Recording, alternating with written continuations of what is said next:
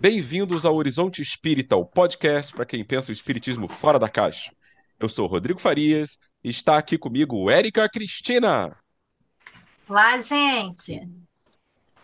No episódio de hoje, vamos tratar de mais um de uma safra de livros interessantíssimos sobre o espiritismo que tem aparecido nos últimos tempos, com abordagens e propostas que põem a doutrina e o movimento em diálogo com os diversos saberes e problemas da nossa época.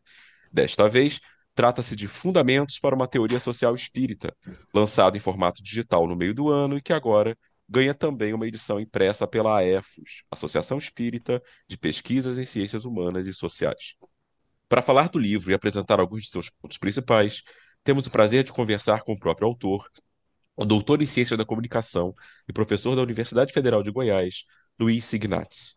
Luiz, seja muito bem-vindo ao Horizonte Espírita.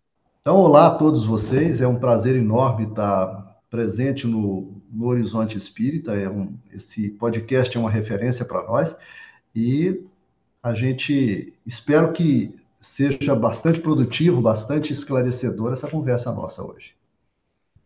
Ah, sem dúvida será. Então, sem mais delongas, vamos começar. Luiz, mais uma vez, seja bem-vindo. Um prazer receber você aqui no Horizonte Espírita. E gostaria de pedir se você poderia trazer para a gente um pouquinho de quem é o Luiz Signati e como é que você chegou até o Espiritismo. Essa é a nossa pergunta aqui tradicional. Todo mundo que chega aqui, a gente faz essa pergunta de abertura. Não, sem problema, Érica. É, eu sou um professor universitário que é especializado, como disse o Rodrigo, na área de comunicação. Eu sou graduado com mestrado, doutorado e pós-doc na área de comunicação.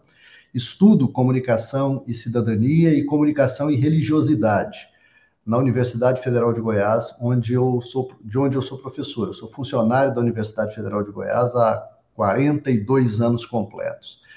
Então é, é muito tempo. E sou também professor da Pontifícia Universidade Católica de Goiás. E nessa universidade, na Católica, eu me, é, trabalho especificamente no programa de pós-graduação em Ciências da Religião. Faço parte da, lá da linha de pesquisas de cultura e sistemas simbólicos, que é dentro dessa linha que eu estudo o espiritualismo brasileiro e especialmente o espiritismo brasileiro. Ah, o que me fez, na verdade, chegar ao espiritismo, no entanto, não foi essa carreira profissional eu militei no movimento espírita entre 1976 e 2001. É, fui presidente de Mocidade Espírita, fui integrante da Federação Espírita do Estado de Goiás, onde eu dirigi lá o departamento de, de divulgação doutrinária, que depois a gente transformou numa mudança estatutária em vice-presidência de comunicação social espírita, e nessa condição eu cheguei até a ser vice-presidente da Federação Espírita do Estado de Goiás.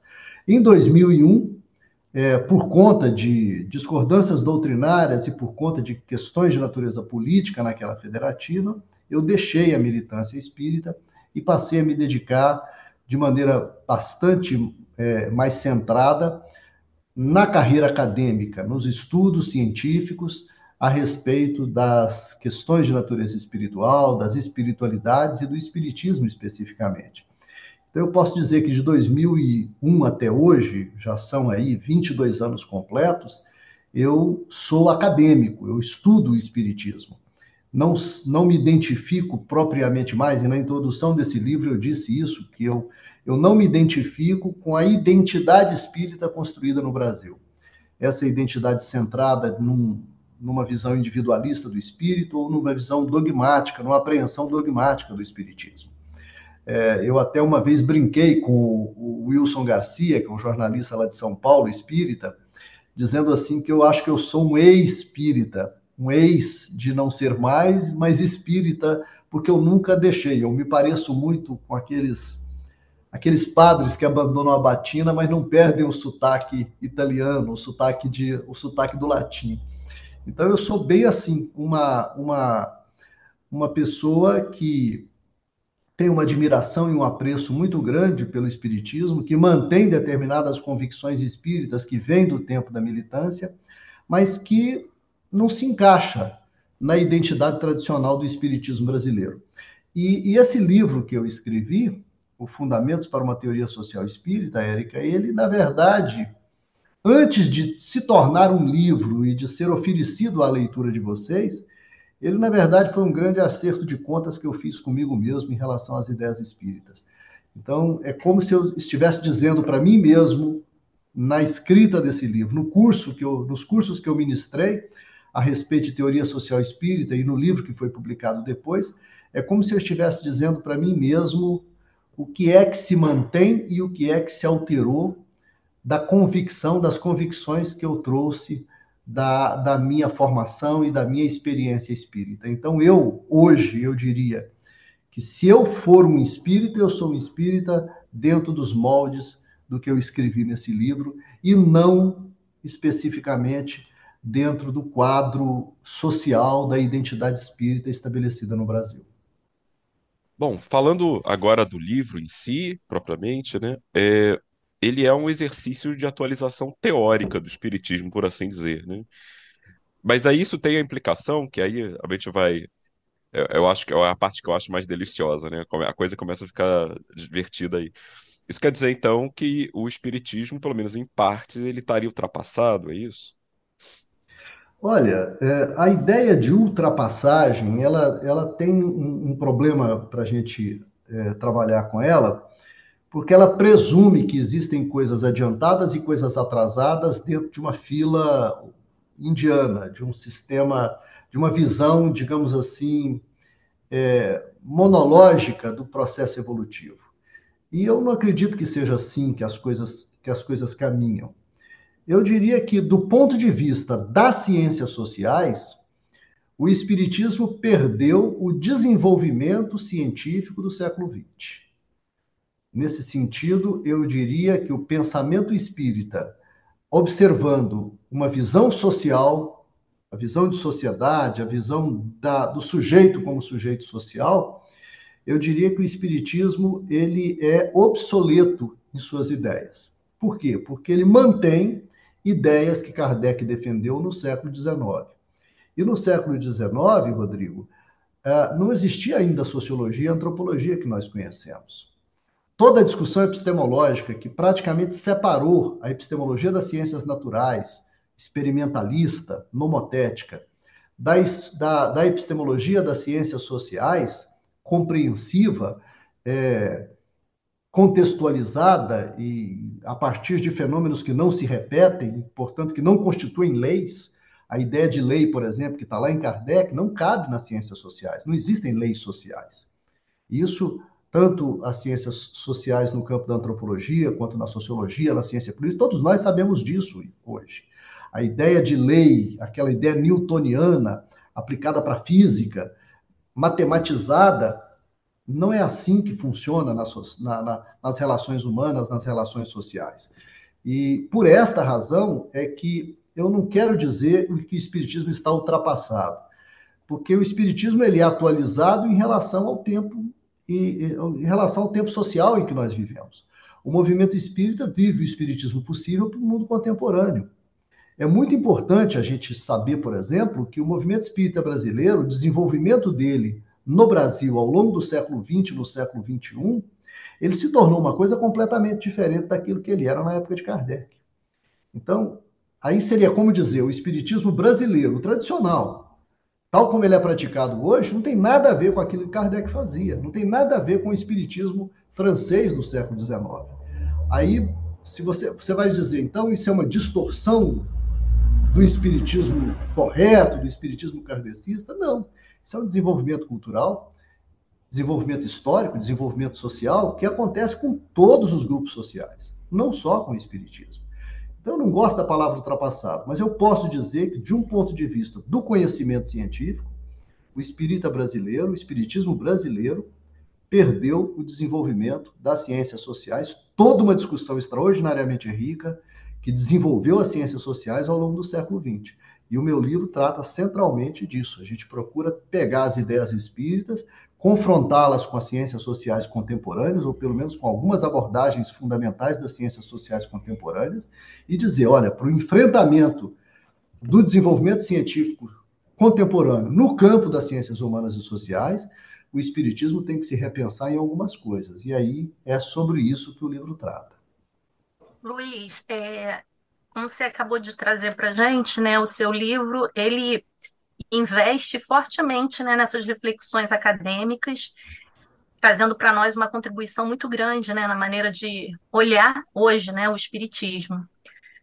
Com certeza, né, o título é algo que gera uma curiosidade enorme, tanto para quem está no, como pesquisador, quanto as pessoas do senso comum mesmo. Então, gostaria de fazer um pedido, só para situar aqueles nossos ouvintes que é, são leigos né, nessa parte mais acadêmica. Você poderia trazer uma explicação do que seria a teoria social e mais assim, especificamente, é, para que serviria uma teoria social espírita? Olha, eu diria assim que uh, a, a ideia de uma teoria Teoria é todo e qualquer sistema explicativo sobre a realidade.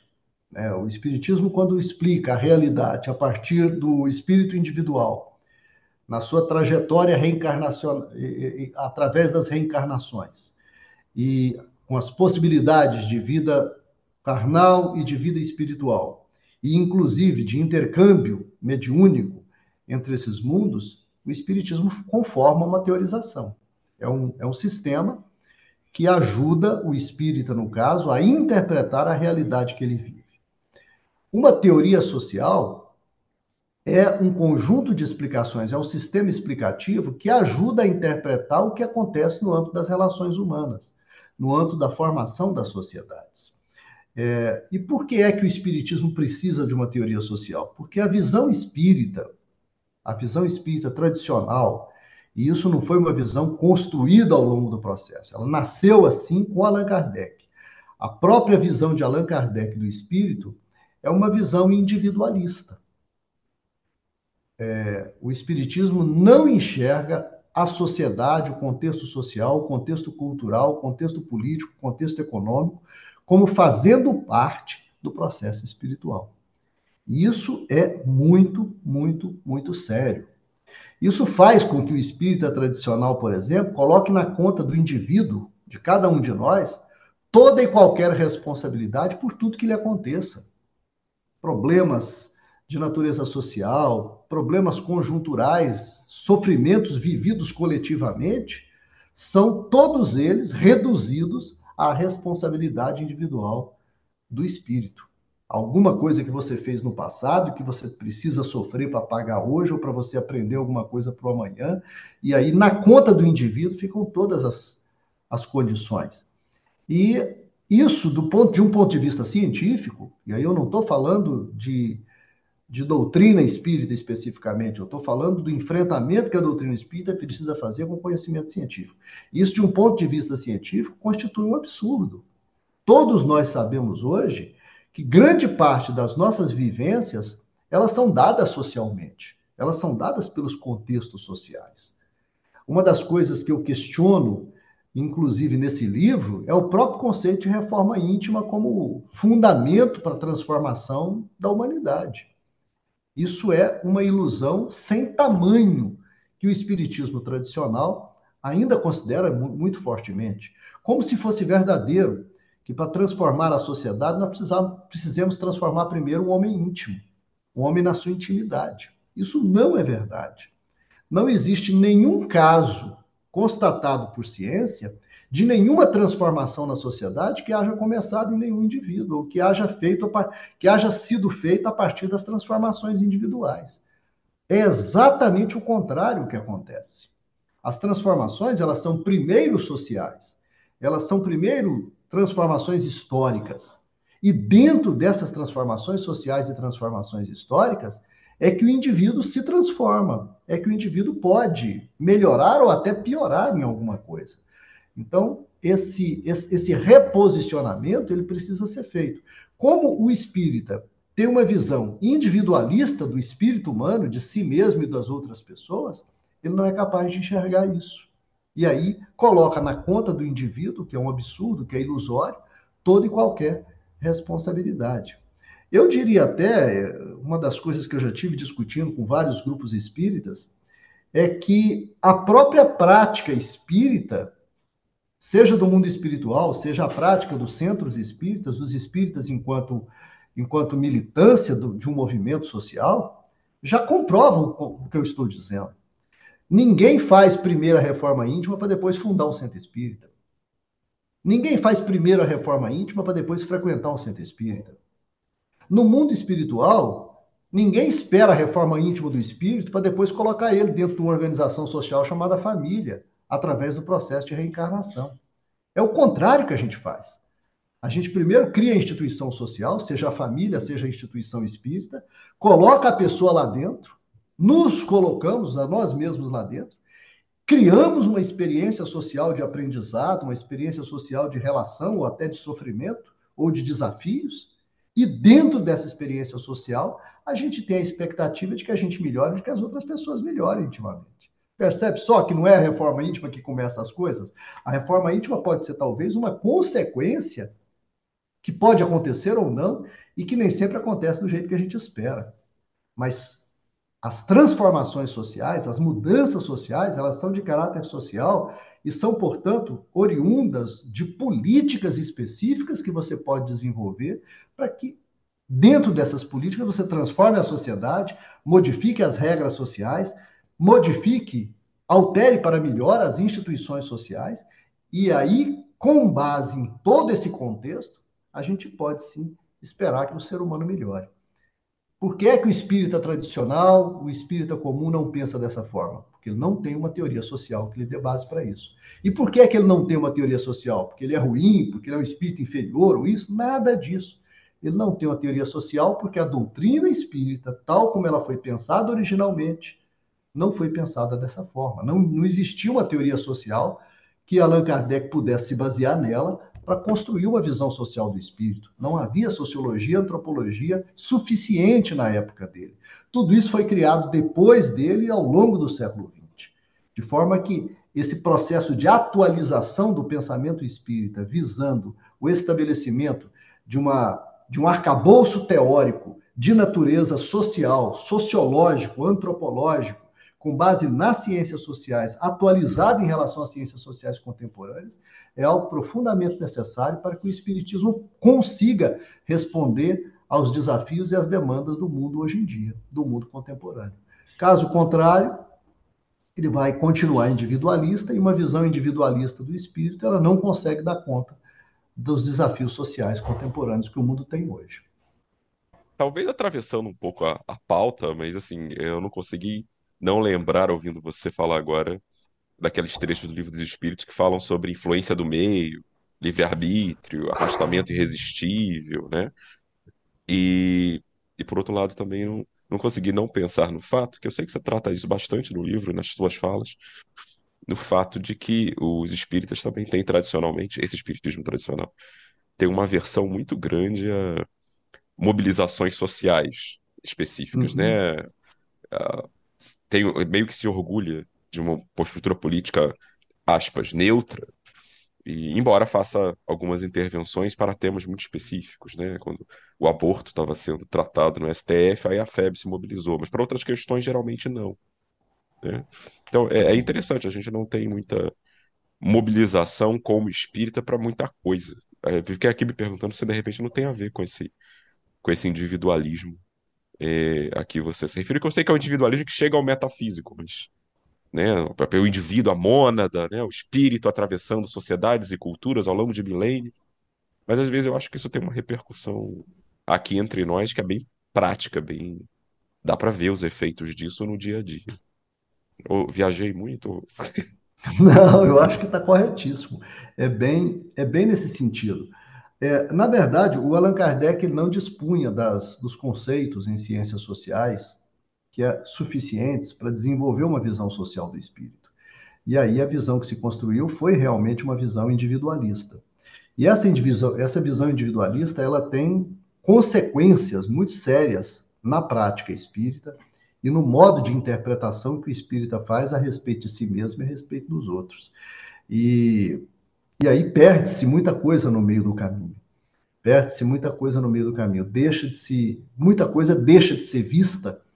É, e torna de fato o espiritismo, a interpretação espírita, incapaz de dialogar com determinadas questões de natureza política e de natureza social.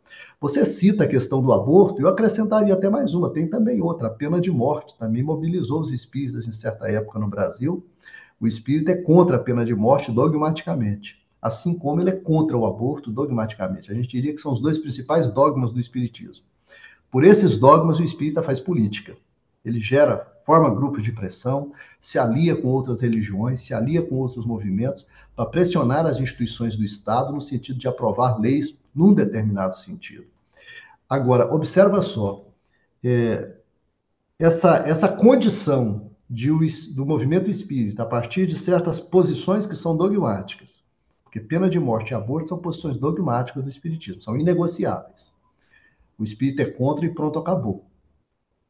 Isso faz com que por, o, o modo como esses assuntos são tratados, já que eles não são tratados a partir de um debate sociológico, a partir de um debate antropológico, a partir de um debate efetivamente político, mas eles são tratados a partir de, uma, de um pressuposto que é dogmático.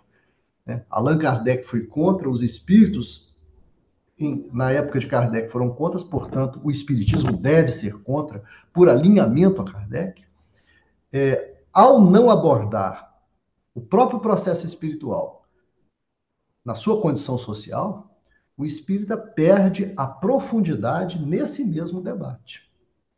Por exemplo, ele é capaz de debater o aborto ignorando o problema social, o problema de saúde e o problema dos direitos da mulher. Isso é seríssimo. Você simplesmente ignora determinados debates, que são debates de altíssima contemporaneidade, porque lhe falta condição social para debater isso. E aí, às vezes, você assume uma posição antiabortista que é tão profundamente dogmática que se torna impiedosa, que se torna absolutamente indiferente ao sofrimento, por exemplo, das mulheres que abortam, ou das mulheres pobres que são confrontadas com, esse, com, essa, com essa problemática dentro de um quadro de enorme sofrimento e elas são simplesmente abandonadas e criminalizadas. E aí você vê o espírita defendendo a criminalização dessas mulheres, ignorando o processo social, o processo histórico, o processo econômico e o processo de subalternização da mulher, que historicamente a mulher, a mulher negra especialmente, pobre, está submetida no Brasil. Ao se tornar incapaz de fazer este debate, o espírita assume uma posição dogmática e às vezes absolutamente impiedosa. Percebe? O quanto falta de teoria social no espiritismo para que os espíritas sejam capazes de ser contra o aborto da maneira certa?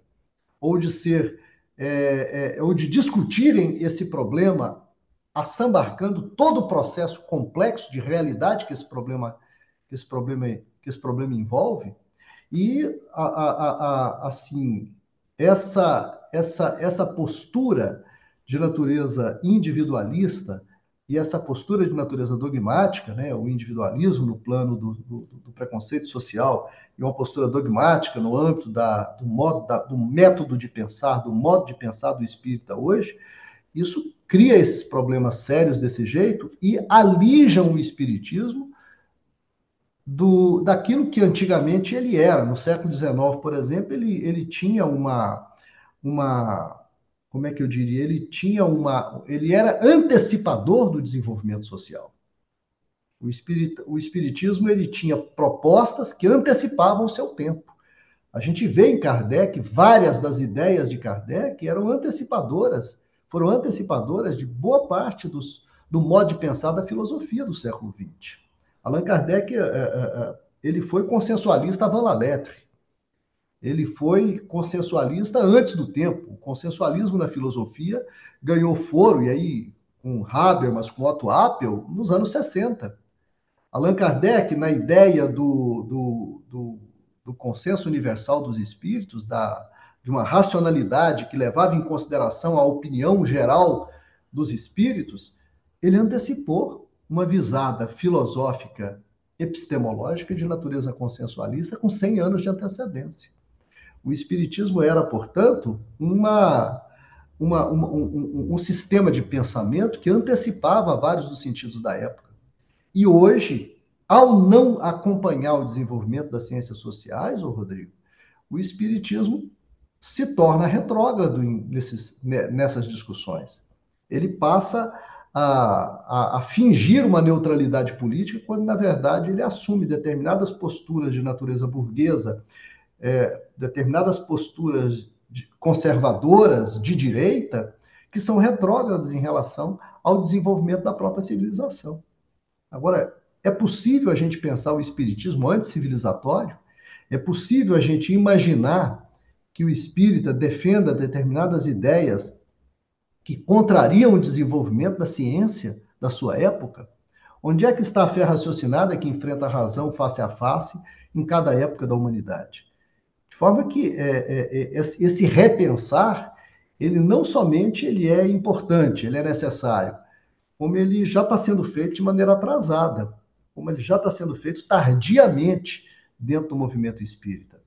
Embora a gente acredite que as coisas elas, elas cheguem no, na época, dentro do contexto, é, o Espiritismo não precisava ter perdido o desenvolvimento das, da epistemologia das ciências naturais, das ciências sociais, das ciências humanas, ah, em plenos, quase na metade do século XXI, a gente correndo atrás de determinadas discussões que já são superadas desde a segunda metade do século XX. É essa a situação que nós temos hoje. É, então, eu, só... eu concordo com você nesse sentido. Só, só para ver se eu entendo. Então, na verdade, o problema não é só no conteúdo de certas posições, é também como é que a gente chega a elas. Tipo, Exatamente. ser contra ou a favor do aborto dogmaticamente é, para pegar uma questão. Né? É a maneira como a gente raciocina para chegar àquela posição, essencialmente. E nisso a gente está ainda nos, 8, nos 1800. Tá. É, e dogmatizando o, o século XIX o que, o que aconteceu no Espiritismo foi uma dogmatização do século XIX, muito por uma incapacidade de, de fazer o enfrentamento necessário, na medida em que o Espiritismo brasileiro se tornou uma religião organizada, uma religião tradicional, e ele é uma religião tradicional, ele tem os seus textos fundadores que são canônicos hoje, as obras de Kardec são canonizadas, elas são ah, estudadas e reestudadas como cânones, elas são citadas seu, nas suas vírgulas, é, da mesma forma como a Bíblia é citada nas religiões, nas religiões tradicionais. E ao fazer isso, ao dogmatizar o espiritismo, o que o espírita brasileiro fez foi engessar o pensamento espírita. E engessá-lo lá no marco do século XIX.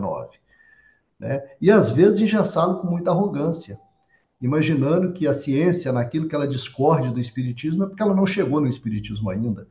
Eu chamo de visão, de ideologia confirmatória da ciência. Eu só pego da ciência aquilo que concorda comigo.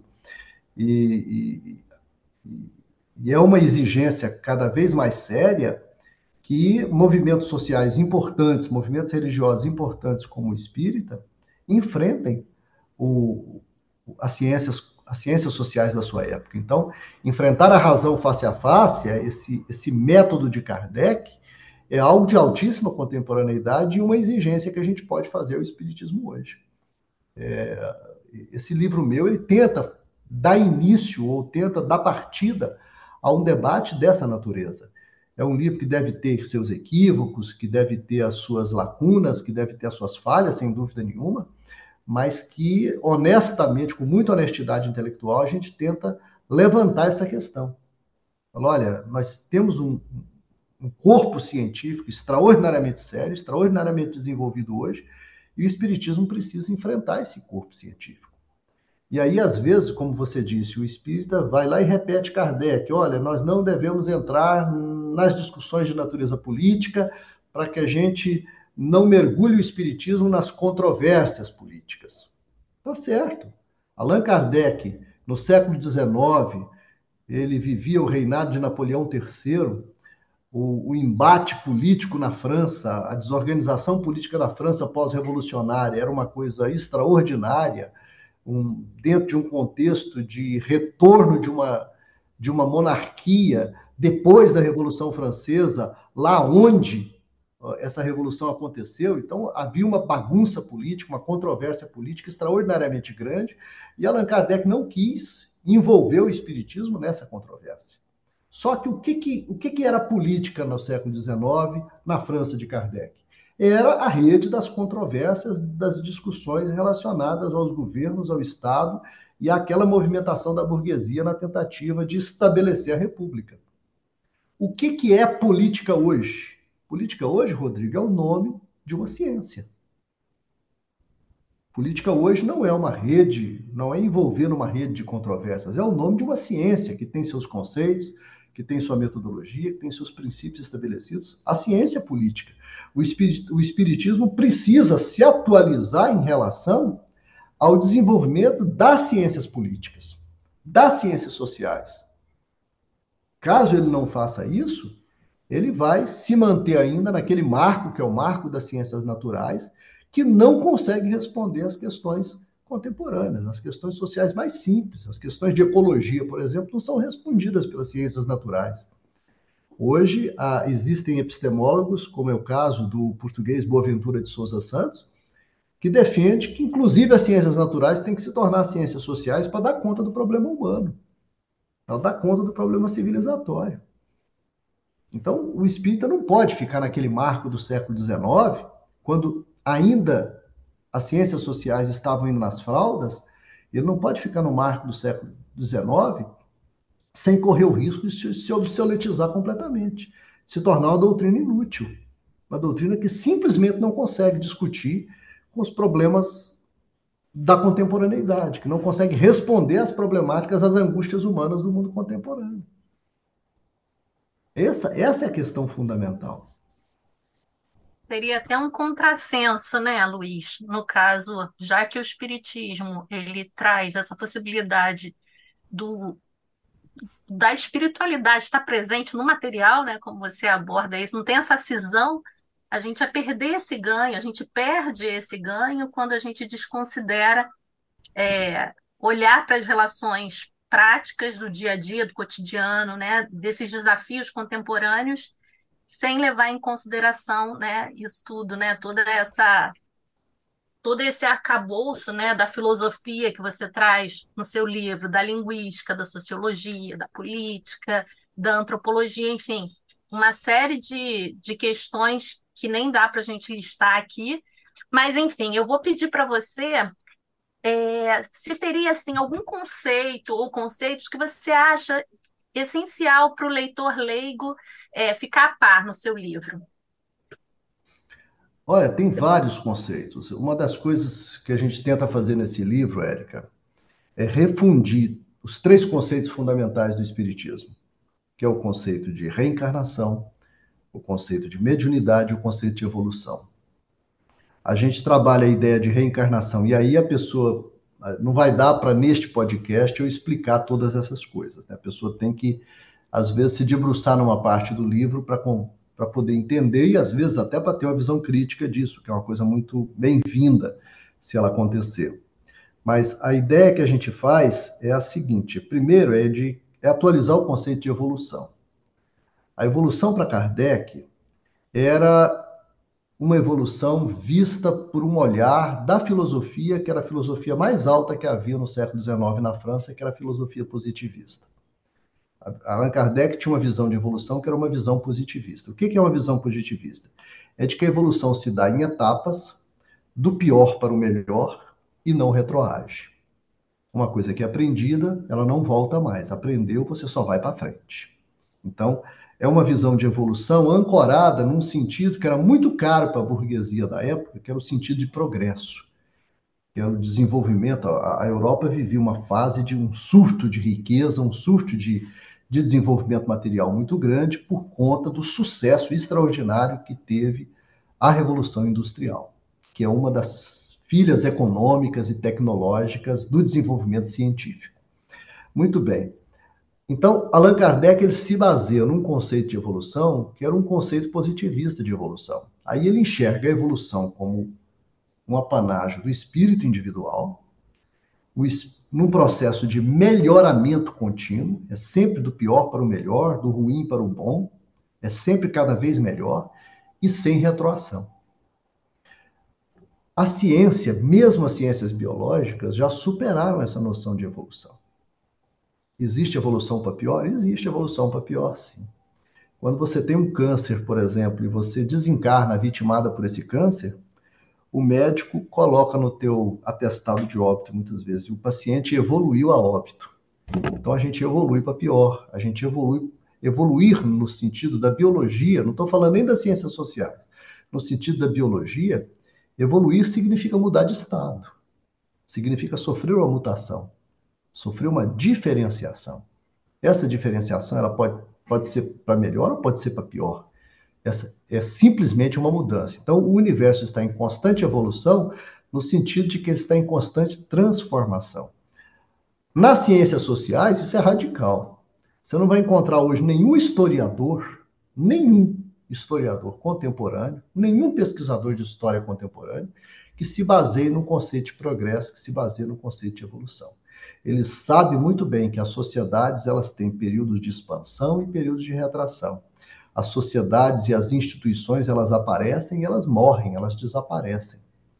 Ou seja, o processo social ele não está garantido que o nosso que o futuro seja melhor do que o passado. O processo histórico não tem garantias de que o futuro seja melhor do que o passado. Ora, se nós desenvolvermos uma visão social do espírito, é fundamental que a gente se adeque a esse modelo evolutivo de transformação social. Isto é, qualquer que seja a transformação que a sociedade tenha no planeta ou num país, ela vai ser aquilo que nós conseguimos ter feito. E vai haver momentos que vão ser piores do que os momentos anteriores. A gente vai ter ascensões e vai ter quedas. A gente vai ter conquistas e vai ter perdas. O tempo todo a gente vai é, trabalhar nisso. Então, o conceito de evolução é um conceito que a gente trabalha dentro desse livro. Os outros dois conceitos é o conceito de reencarnação e o conceito de mediunidade, que a gente enxerga como relações sociais a reencarnação é uma, é uma relação social transdimensional articulada no tempo, e a mediunidade é uma relação social transdimensional articulada no espaço. Na mediunidade, a gente faz uma intercorporeidade, uma multicorporeidade que se acopla no espaço, e na reencarnação, a gente trabalha uma multicorporeidade que acontece ao longo do tempo. Percebe? E ambos são mudanças de contexto social ou relação entre contextos diferentes. A mediunidade nos coloca interdimensionalmente em contextos sociais e cria uma cultura de intercâmbio que é muito interessante ser estudada de um ponto de vista das relações sociais e das ciências sociais. Eu tenho defendido hoje, inclusive, a partir de um projeto de pesquisa que foi aprovado pelo Conselho de Ética da Pontifícia Universidade Católica de Goiás e pelo Conselho de Ética da Universidade Federal de Goiás, é um projeto conjunto que reúne essas duas instituições, em que a gente está estudando a metodologia da mediunidade. E o pressuposto fundamental é o seguinte: é que a metodologia das ciências naturais, a experimentalista que foi utilizada ao longo de toda a história da pesquisa espírita, ela não é adequada para o fenômeno mediúnico. O fenômeno mediúnico não é um fenômeno biológico ele não é um fenômeno das ciências naturais. O fenômeno mediúnico é um fenômeno social. E eu tenho como ponto de vista, a partir dos estudos históricos que fiz, a convicção de que uma das razões fundamentais pelas quais o espiritismo não deu certo na Europa do século XIX para o século XX foi justamente porque toda a visada científica sobre a mediunidade trabalhava com expectativas geradas pelas ciências naturais. E aí você separava, você, você via um fenômeno mediúnico e ficava procurando qualquer contradição que esse fenômeno mediúnico trouxesse. Qualquer variação que ele trouxesse era tido como fraude. E isso terminou por desmoralizar o fenômeno mediúnico na Europa e por desmoralizar a própria ideia espírita, que hoje praticamente inexiste na Europa até hoje. E virou, sobreviveu no Brasil porque virou religião. E mesmo como religião, se você observar a mediunidade pelo olhar das ciências naturais, você não chega a lugar nenhum. Nós não tivemos um desenvolvimento de pesquisa da mediunidade a partir do, da epistemologia das ciências naturais que viesse a dar qualquer tipo de resultado, e olha que nós já estamos com quase 200 anos que isso existe. No entanto, a metodologia das ciências naturais, das ciências sociais, das ciências da, da religião, para estudar os fenômenos religiosos, para estudar os fenômenos, as ritualidades religiosas, para estudar o intercâmbio com o mundo espiritual, ela é perfeita para isso. Então, nós estamos hoje investindo dentro da academia, a partir dessas duas universidades, num tipo de pesquisa que busca estabelecer as condições metodológicas específicas para o estudo da mediunidade espírita, a partir dos critérios compreensivos das ciências sociais. Aí a gente não trabalha com a ideia de fraude, a gente não trabalha com a ideia do médium como mero instrumento do processo mediúnico. O médium não é instrumento, ele é um ser humano. Participa de uma rede de, de uma rede de intercâmbio social no fenômeno mediúnico. Ele está dentro do fenômeno mediúnico e participa. De forma que o tal do animismo, ou a, ou a, a, a emergência do médium dentro da mensagem mediúnica é um fenômeno natural, é algo, é algo esperável. Eu até brinco com os colegas que estão é, trabalhando nessa pesquisa, falaram: se nós pegarmos um fenômeno mediúnico qualquer, pode ser um Chico Xavier da vida, uma mediunidade de altíssima performance, e nós não encontrarmos o médium dentro do fenômeno, alguma coisa está errada. Por quê? Porque o médium é um ser humano se ele intermedia uma comunicação, e olha que eu sou, eu sou profissional e sou estudioso de comunicação, se ele intermedia alguma comunicação, ele faz parte dela. O médium não é instrumento, como Kardec pensava ter.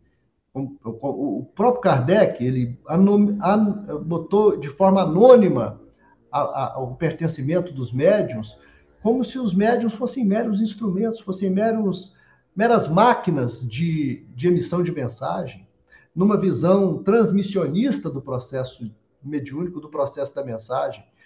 E a comunicação entre as pessoas não é algo que se transmite.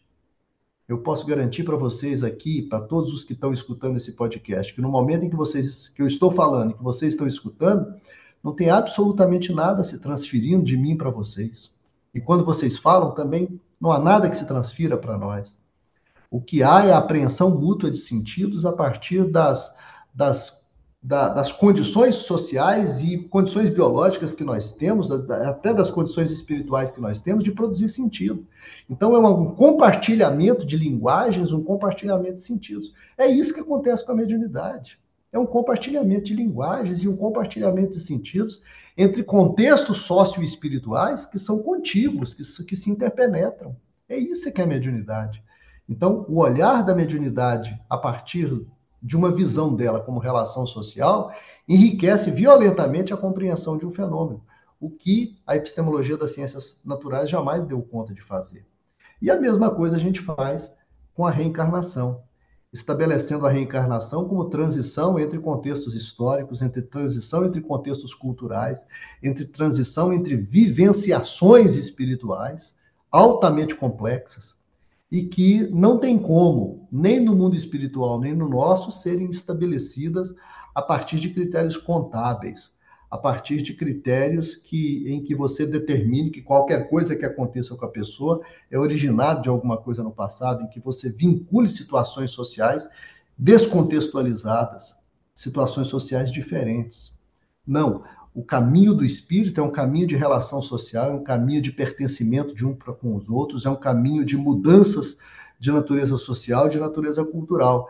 De forma que nós temos que ter políticas de reencarnabilidade, nós temos que ter políticas de comunicabilidade, para que a gente consiga aprender toda essa fenomenologia a partir do que ela de fato é. O mundo espiritual é uma sociedade que se relaciona com a nossa sociedade de uma maneira extraordinariamente complexa. E a gente tem muito mais, tem muita coisa que a gente não sabe disso e que a gente deveria saber, o que a gente poderia saber se a gente pesquisasse a partir de critérios políticos, de critérios sociológicos, de critérios, critérios antropológicos, critérios linguísticos ou de critérios econômicos. Estudar essa economia de sentidos do mundo espiritual para nós a partir dos processos mediúnicos é extraordinariamente enriquecedor, sem que a gente precise se preocupar com fraudes ou com essas coisas todas, sem que a gente precise lançar as exigências é, de controle completo sobre os fatores intervenientes que as ciências naturais têm. A gente tem que lidar com a mediunidade dentro do contexto cultural e social em que ela de fato acontece. Você não pode pegar o médium e colocar ele dentro de um laboratório para estudar, que você está falsificando um fenômeno que não é um fenômeno médio, é, é, biológico, simplesmente. É um fenômeno social. Você tem que estudar ele dentro do contexto. E a coisa mais natural do mundo é você pegar uma mensagem e a mensagem está inserida no contexto social e histórico em que ela é dada. É como você ler o nosso lar, por exemplo, e enxergar que o nosso lar tem uma visão integralista de sociedade Por que, que ele tem uma visão integralista de sociedade? Porque o integralismo era uma, uma política, era uma, uma vertente ideológica da política muito em voga naquela época em que o livro foi psicografado, que era o, na ditadura Vargas. A ditadura Vargas foi fortemente informada pelo integralismo. A sociedade chamada Nosso Lar, essa cidade, tida como uma cidade que está no Rio de Janeiro, né? É, ela, a forma como André Luiz a descreve é uma forma integralista. Ele repete, de certa forma, a ideologia política da época em que o livro foi escrito. E lê dessa forma todo o processo político. E a gente tem que contextualizar a mediunidade na sua história, tem que contextualizar a mediunidade no contexto social, histórico e político em que o livro foi escrito, em que o André Luiz interpretou, porque essa era a visão da época. Percebe? Como é que os espíritos estão também submetidos a, a, a, a condições, a condicionamentos históricos é, da época em que eles se manifestam? Então, o que é a mediunidade? É um fenômeno social e histórico, e é assim que ele tem que ser estudado. Então, quando você me pergunta sobre conceitos, eu me lembro basicamente desses três: o conceito de evolução, o conceito de mediunidade, o conceito de reencarnação, como conceitos fundamentais no Espiritismo, que, se você lançar os fundamentos das ciências sociais sobre eles, você vai ter um mundo de coisas para saber que a gente não sabe ainda, um mundo de coisas que assaltam a curiosidade da gente e que ampliam e muito mais aquilo que até hoje o pensamento espírita foi capaz de trazer. Não, muito interessante, é, muito interessante, Luiz. E eu fiquei pensando, né, o quanto que quando a gente olha para o médium como objeto, né, apenas como um instrumento, né, na verdade, o quanto que a gente tira essa responsabilidade de pensar a prática do próprio sujeito, né, se pensar como integrante desse, desse processo é, e outra coisa que eu achei muito interessante, eu também assisti muitos dos seus vídeos, e a questão que você traz da, dos valores, da questão da ética como sendo necessárias né, para a gente estar tá pensando as relações mediúnicas. Né? Isso eu achei assim também maravilhoso, né? que eu acho que é uma outra grande contribuição para a gente estar tá pensando né, a partir dessa perspectiva. Você poderia falar um pouquinho sobre isso, a questão dos valores, que é algo que tão necessário para a gente, né? tão universal. Olha, quando a gente estabelece, quando a gente estabelece uma determinada, um, de, um, de, um determinado objeto de estudo, no caso a mediunidade, como uma relação social, os parâmetros passam a ser parâmetros de natureza intelectual e ética. Né? A Allan Kardec, de certa forma, tentou fazer isso ao abordar a mediunidade a partir do critério da moralidade. É, Allan Kardec tinha dois critérios para avaliar os, as mensagens mediúnicas. O critério intelectual, que ele queria que a mensagem fosse ela fosse justaposta, ela fosse dentro da linguagem daquilo que o Espírito se revelava. E aí eu, eu, eu acho isso assim uma exigência às vezes exagerada sobre o mundo espiritual. Eu fico com pena, por exemplo, do Castro Alves, que é o poeta condoreiro brasileiro, que lá do século, final do século XIX, que até hoje, quando ele se manifesta através de algum médio brasileiro, ele é obrigado a ser condoreiro de novo, ele não evolui. É como se ele não, não pudesse, por exemplo, fazer poesia concreta, fazer poesia livre. O tempo todo ele tem, ele, ele tem que fazer aqueles versos dentro daquele estilo que ele fazia no século XIX, porque senão ele não é o Castro Alves, senão ele não se, ele não se comprova como tal. É, é, é, então, mas isso vem de Allan Kardec. O espírito, você tem que comparar o espírito hoje com aquilo que você conheceu como ele sendo é, é, é, ainda encarnado. Então, esse é o critério intelectual. E havia o critério moral. Allan Kardec queria que as mensagens fossem de alto nível, que elas fossem eivadas de um sentimento moral superior. E aí, há uma, uma, uma, uma crítica que a gente faz dentro do trabalho que é muito séria. É, o que é que, para o Espiritismo, no caso para Allan Kardec, significava a palavra moral? Né? Diferente do modo como a própria filosofia interpreta hoje, que a, a, ética é um dos campos de estudo da filosofia. A filosofia tem três grandes campos: a ontologia, a epistemologia e a ética. É, é, o campo dos estudos da moral, é o campo da filosofia que se chama ética. O, o que, que a filosofia chama de moral hoje? O âmbito dos hábitos e dos costumes das sociedades. Então, por exemplo, nós podemos dizer que há, há 50 anos atrás, eu me lembro dessa época, fumar era um hábito é, que tinha um certo glamour. Né? Você vê nos filmes hollywoodianos, nos filmes dos anos 60, por exemplo, nos anos 50, o Clark Gable, é, se dava um close nele, ele puxava uma baforada de cigarro e aquilo significava que ele era uma pessoa requintada. Né? Ah, naquela época, inclusive, na fase de emergência da emancipação feminina, uma das coisas fundamentais que começaram a aparecer na cinematografia americana e na cinematografia mundial era colocar a mulher sendo filmada fumando. A mulher que fumava era uma mulher emancipada, uma mulher livre, uma mulher dona de si mesma, uma mulher senhora da própria história. Hoje, fumar é uma coisa vista como nojenta, algo que prejudica a saúde, algo que é proibido se fazer em qualquer ambiente fechado. Então, se a pessoa dentro do restaurante acende um cigarro, todas as pessoas das mesas do lado, com toda razão, vão reclamar dela, porque ela está fazendo alguma coisa que ela não deve, que ela não deve fazer. E então observa como os critérios morais de uma época eles se transformam e se tornam critérios morais diferentes em outra. Então, para o âmbito da filosofia e para o âmbito das ciências sociais, a moralidade é o reino das regras estabelecidas pelos costumes de cada sociedade. E a ética é o modo racional de estudar as questões morais. Para Allan Kardec, não. Em Allan Kardec, a moral é a lei divina inscrita por Deus na consciência humana. E o processo evolutivo é um processo de descoberta e de adequação paulatina do espírito a essa lei divina que já está inscrita de maneira peremptória, de maneira definitiva, de maneira universal na consciência humana. E era esse modo de pensar que ordenava o juízo moral de Allan Kardec sobre os ditados mediúnicos. Allan Kardec julgava que uma, uma determinada mensagem mediúnica era superior se se adequasse aos critérios morais considerados à época como superiores. O que, que na prática ele acabou fazendo? Allan Kardec acaba, é, a gente é, acaba tornando uma espécie de absoluto determinados padrões morais burgueses da Europa do século XIX. Padrões individualistas, morais daquela época se tornam um critério absoluto de juízo para Allan Kardec.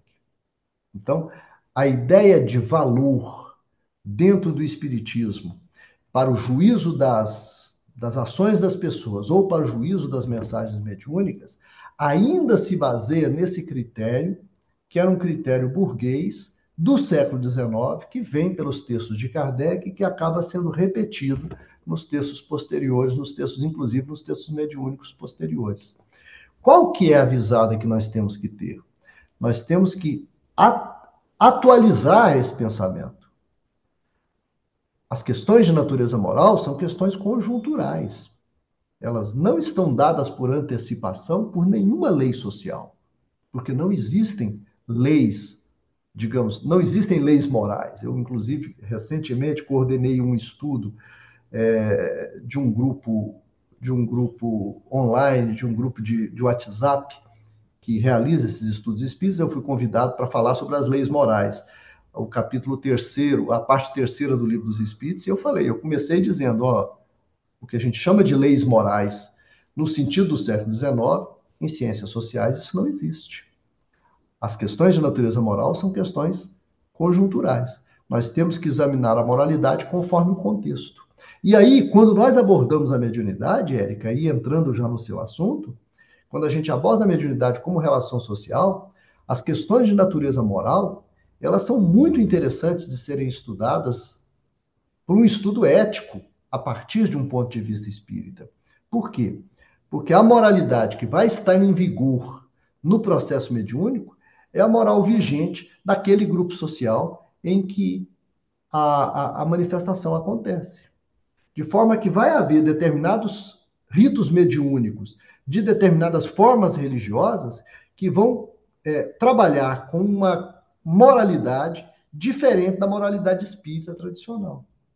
Por exemplo, o médium espírita, ele, quando escuta uma música qualquer, essa música tem que ser uma música clássica, não pode ser uma música de batidas, não pode ser uma música de atabaques, e ele não sai dançando. Já num terreiro de umbanda, ou num terreiro de candomblé, o processo mediúnico acontece com o envolvimento de todo o corpo, o envolvimento cultural de todo o corpo. Por quê? Porque é um processo mediúnico que vai acontecer dentro de um contexto de uma cultura negra que não é a mesma cultura branca europeia do século XIX, de contenção do corpo, de repressão do corpo. Porque o que o, o que o europeu faz ao escutar uma música clássica em absoluto silêncio é a repressão completa do corpo. O, a cultura negra, a cultura africana não é assim.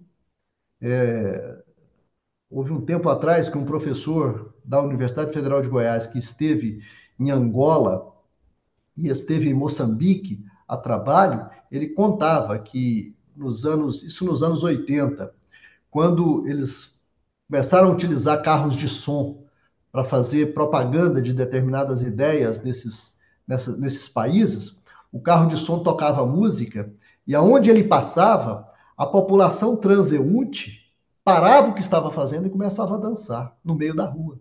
Por quê? Porque escutar música e dançar para essa cultura é algo natural, algo absolutamente natural. Você não escuta músicas é, é, é, é parado. Qualquer música ela vai ter um ritmo e esse ritmo vai entrar no seu corpo e vai fazer seu corpo se movimentar. Uh, nós, herdeiros de uma cultura branca e de uma cultura europeia, comportamos de maneira diferente. Então, é natural que os fenômenos mediúnicos eles aconteçam uh, vinculados a esses contextos específicos e, por esta razão, vão se basear em valores morais e valores éticos que são vinculados a essas sociedades. Sem conhecer as culturas das sociedades, nós não temos como fazer juízos morais e fazermos juízos de valores. Nossa, eu tô pensando um monte de coisas aqui agora a partir dessa, disso que você disse. E assim, eu até pulei aqui uma, uma pergunta que acho que você já respondeu. Mas enfim, resumindo.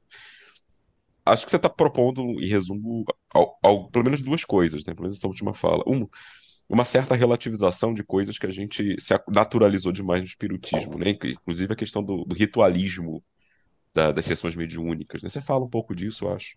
Você fala de desobsessão. Acho, acho que tem um certo momento que você menciona que, como o livro do André Luiz ritualizou, né, a, a sessão mediúnica é, aqui no Brasil. E, e, por outro lado, você está falando também, né, dentro dessa para essa relativização poder acontecer, a gente tem que ter um senso crítico para olhar a própria fé, olhar os próprios princípios de que se parte, olhar a própria tradição. Que é uma coisa que, diga-se, no seu melhor, outras tradições religiosas têm há muito tempo. Né? Os protestantes têm um zilhão de correntes, não é à toa. Né? Os católicos mesmo. Né? Eu, particularmente, tenho conhecido é, o protestantismo liberal do século XIX para cá. Né? Escrevi um artigo agora sobre isso. Então, eu queria que você falasse um pouco, se der. Você já deu muitos exemplos disso, mas só para ficar bem sintético e didático para o nosso ouvinte, para aquele ouvinte que ainda não desligou, não parou o episódio revoltado. Como assim? Ele questiona Kardec o grande codificador. Acho que é o, o ouvinte do Horizonte Espírita é um pouco mais avançado e tolerante do que isso, graças a Deus. Mas eu queria que você falasse um pouco dessa questão de fé raciocinante que você fala no livro. Né? Você questiona um pouco a ideia da fé raciocinada e você propõe a fé raciocinante. Até evoca o Herculano, Herculano Pires, né? que é a questão do fideísmo crítico. Você pode uhum. falar um pouquinho disso? Como é, que, como é que funcionaria isso? E, dentro, aproveitando o gancho, nessa perspectiva crítica que dialoga com as ciências, mas sobre espaço para o mistério, para o transcendente, para aquilo que a mente normalmente associa a, ao que a religião oferece, para as emoções, né? para tudo aquilo que geralmente a gente associa à religião. E há espaço para isso dentro dessa pegada é, que resgata o componente científico e filosófico que o Espiritismo teria deixado passar? O, Rodrigo, excelente essa pergunta sua, sabe? Eu acho que ela me dá a oportunidade de comentar uma série de coisas que eu acho de altíssima relevância. A primeira delas é que essa noção de razão é, com a qual a gente trabalha é, é também uma razão, uma noção atualizada de razão. A ideia de fé raciocinante, a ideia de fé que raciocina o tempo todo, é uma ideia de uma razão comunicativa. E aí eu retorno de novo àquele filósofo alemão Jürgen Habermas, que a gente conversou no começo, para dizer que a ideia de fé raciocinada, em Kardec, na minha visão, ele já pensava num modelo de fé que raciocina o tempo todo. Eu não concebo que Allan Kardec haja tido a ideia de que a, o raciocínio que ele fazia naquela época era um raciocínio que poderia ser dogmatizado como algo racional para sempre. A razão ela é um movimento de pensamento. Ela não é algo estático. Ela não é algo que efetua um juízo, estabelece uma verdade e essa verdade se mantém o resto da eternidade. Toda verdade, ela é relativa no sentido de que ela pode ser refundida, pode ser repensada, pode ser substituída por verdades melhores. E tanto o desenvolvimento filosófico quanto o desenvolvimento científico demonstram isso historicamente. A força que a filosofia e a força que a ciência tem não é pelas teorias e pelas verdades que revelam. A grande força que a ciência tem é pelo método que ela usa de se autocriticar o tempo todo. A ciência é uma, é uma cultura inventada pelo ser humano há 400, 500 anos atrás e que a, a característica fundamental dela é ser capaz de se criticar, de se autocriticar, de se autodestruir, de se repensar o tempo todo. A, a, o vínculo que a ciência tem com a pretensão de verdade é um vínculo tão forte que a ciência tem a coragem de enfrentar a si própria, questionar a própria verdade e se de redimensionar, e redimensionar as suas teorias, de refazer as suas teorias, de rever os seus, os seus postulados. A força que a ciência tem é justamente isso. Não é pela verdade que ela traz, mas pela capacidade que ela tem de se autoquestionar. Então, a gente reputa que o Espiritismo, tal como Allan Kardec pretendeu, de ser um pensamento espiritual articulado com o pensamento científico, ou seja, de nós construirmos uma fé que enfrenta a razão face a face em cada época da humanidade, não é outra coisa senão uma fé que raciocina, que raciocina o tempo todo. E aí há uma coisa muito interessante que eu queria pontuar, disso que você falou, é porque tem muitos é, é, é espíritas críticos. O espiritismo brasileiro hoje tem uma, uma, quantidade significativa de espíritas críticos, que, como eu, como você, pensamos fora da caixinha ou não temos medo de pensar o espiritismo fora da caixinha. E há muitos espíritas críticos cuja crítica é justamente ao aspecto religioso do espiritismo brasileiro. Ah, o espiritismo brasileiro está errado, ele, ele, ele tem esses problemas que tem, porque ele se tornou religião. E eu acho que não. Eu acho que o espiritismo ter se tornado religião no Brasil foi um modo cultural de sobrevivência extraordinariamente importante. Se o espiritismo não tivesse se tornado uma religião no Brasil, ele não existiria no Brasil.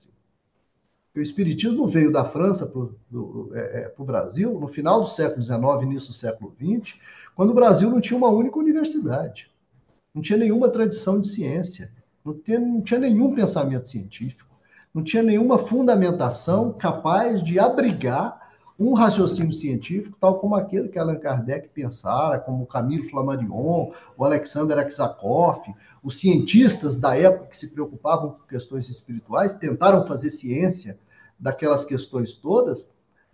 No Brasil não havia esse contexto, não havia essa condição. Então, a meu ver, o problema do espiritismo brasileiro não é ser religião. O problema do espiritismo brasileiro é que, sendo religião, ele se dogmatizou. Ele se tornou uma religião tradicional, uma religião como qualquer outra, com o seu cânone, Allan Kardec, considerado inamovível, inquestionável. Tanto é que você acabou de falar que tem, pode ser que tenha algumas pessoas que estejam ouvindo esse podcast que estejam atarantadas porque nós estamos questionando Kardec. Como se questionar Kardec não fosse possível. Ora, Kardec era um autor, e como autor, é a gente respeitar esse autor é a gente encará-lo dentro do contexto dele, a gente estudá-lo dentro do contexto dele, a gente saber em que, que ele acertou, em que, que ele se enganou. ele saber, ele, a, a gente conhecer quais os fundamentos filosóficos e científicos nos quais ele se baseava e quais os equívocos existiam desses fundamentos filosóficos e científicos que nós hoje sabemos, porque estamos a, a 150 anos de distância, nós já temos condição de ajuizar sobre esses equívocos do século XIX.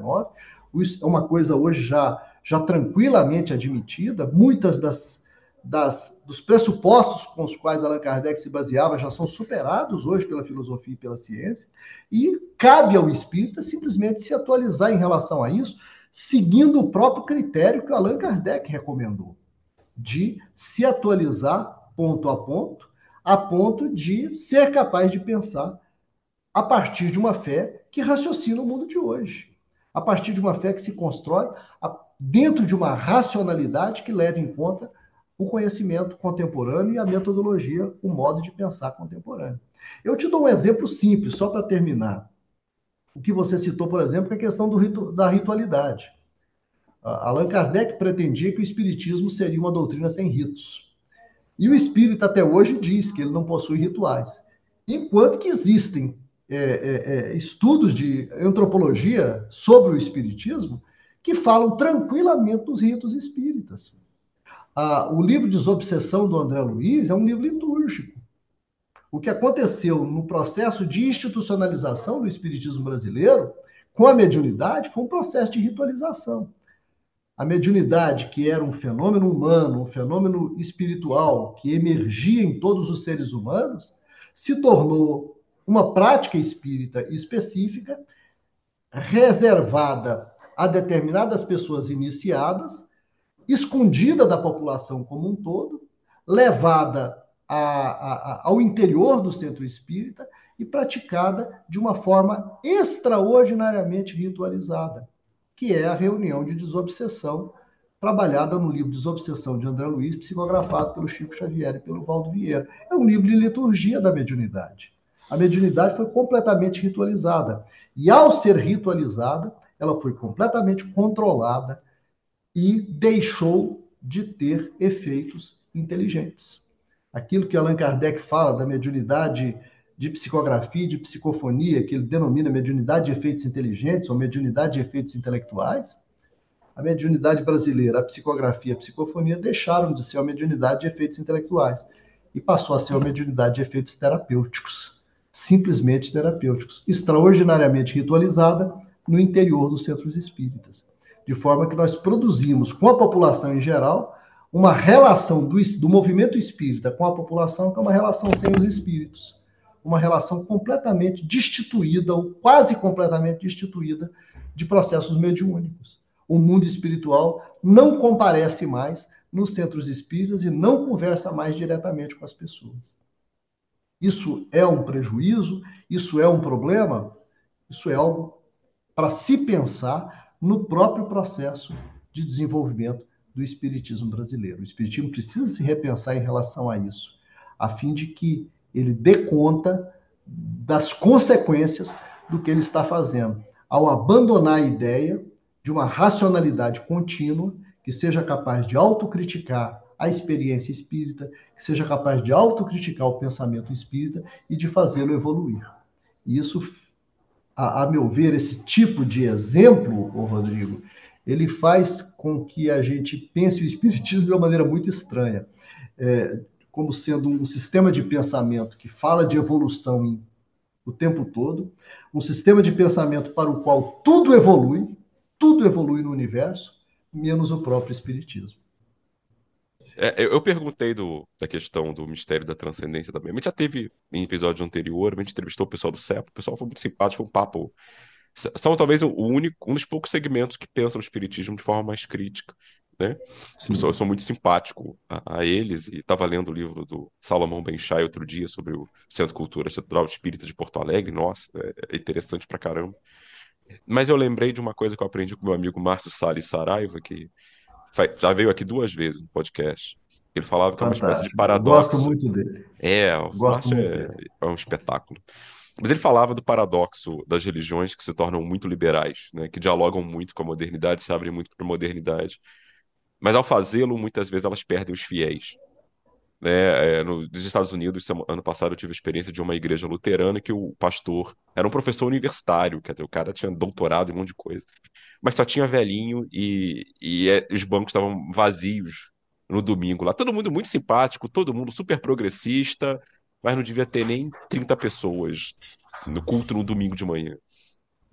E aí eu fico sempre né, nessa tensão, né? Se a, se a gente pega uma coisa muito crítica, muito filosófica, muito intelectualizada de repente, será que algo não se perde, ainda mais num país o que, o que para mim é paradoxal, porque eu sou um acadêmico também. Eu adoro esse papo todo. Uhum. Você está falando aí, eu estou tendo, me deleitando aqui.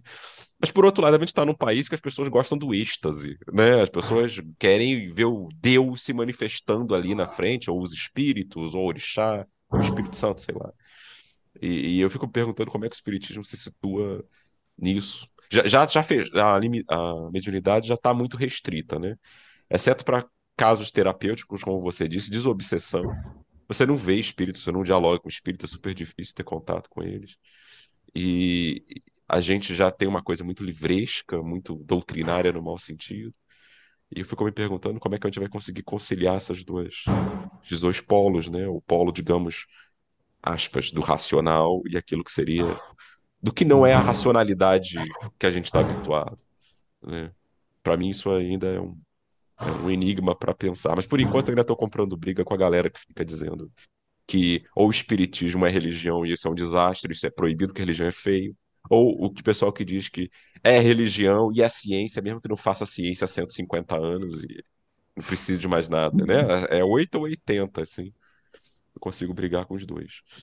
Então, eu vou passar para a Érica, porque eu já, já falei demais. Deixa eu te dizer uma coisinha, deixa eu dizer uma coisinha rapidinho a respeito é. disso. É, é, eu acho que a, a, saída que nós, que nós temos, é, crescentemente, eu tenho visto vários é, é, pensadores espíritas, pensadores intelectuais espíritas engajados no espiritismo, cada vez mais eles admitirem esse tipo de, de, de, de forma de pensar, que é cada vez mais nós encararmos o espiritismo como um movimento plural.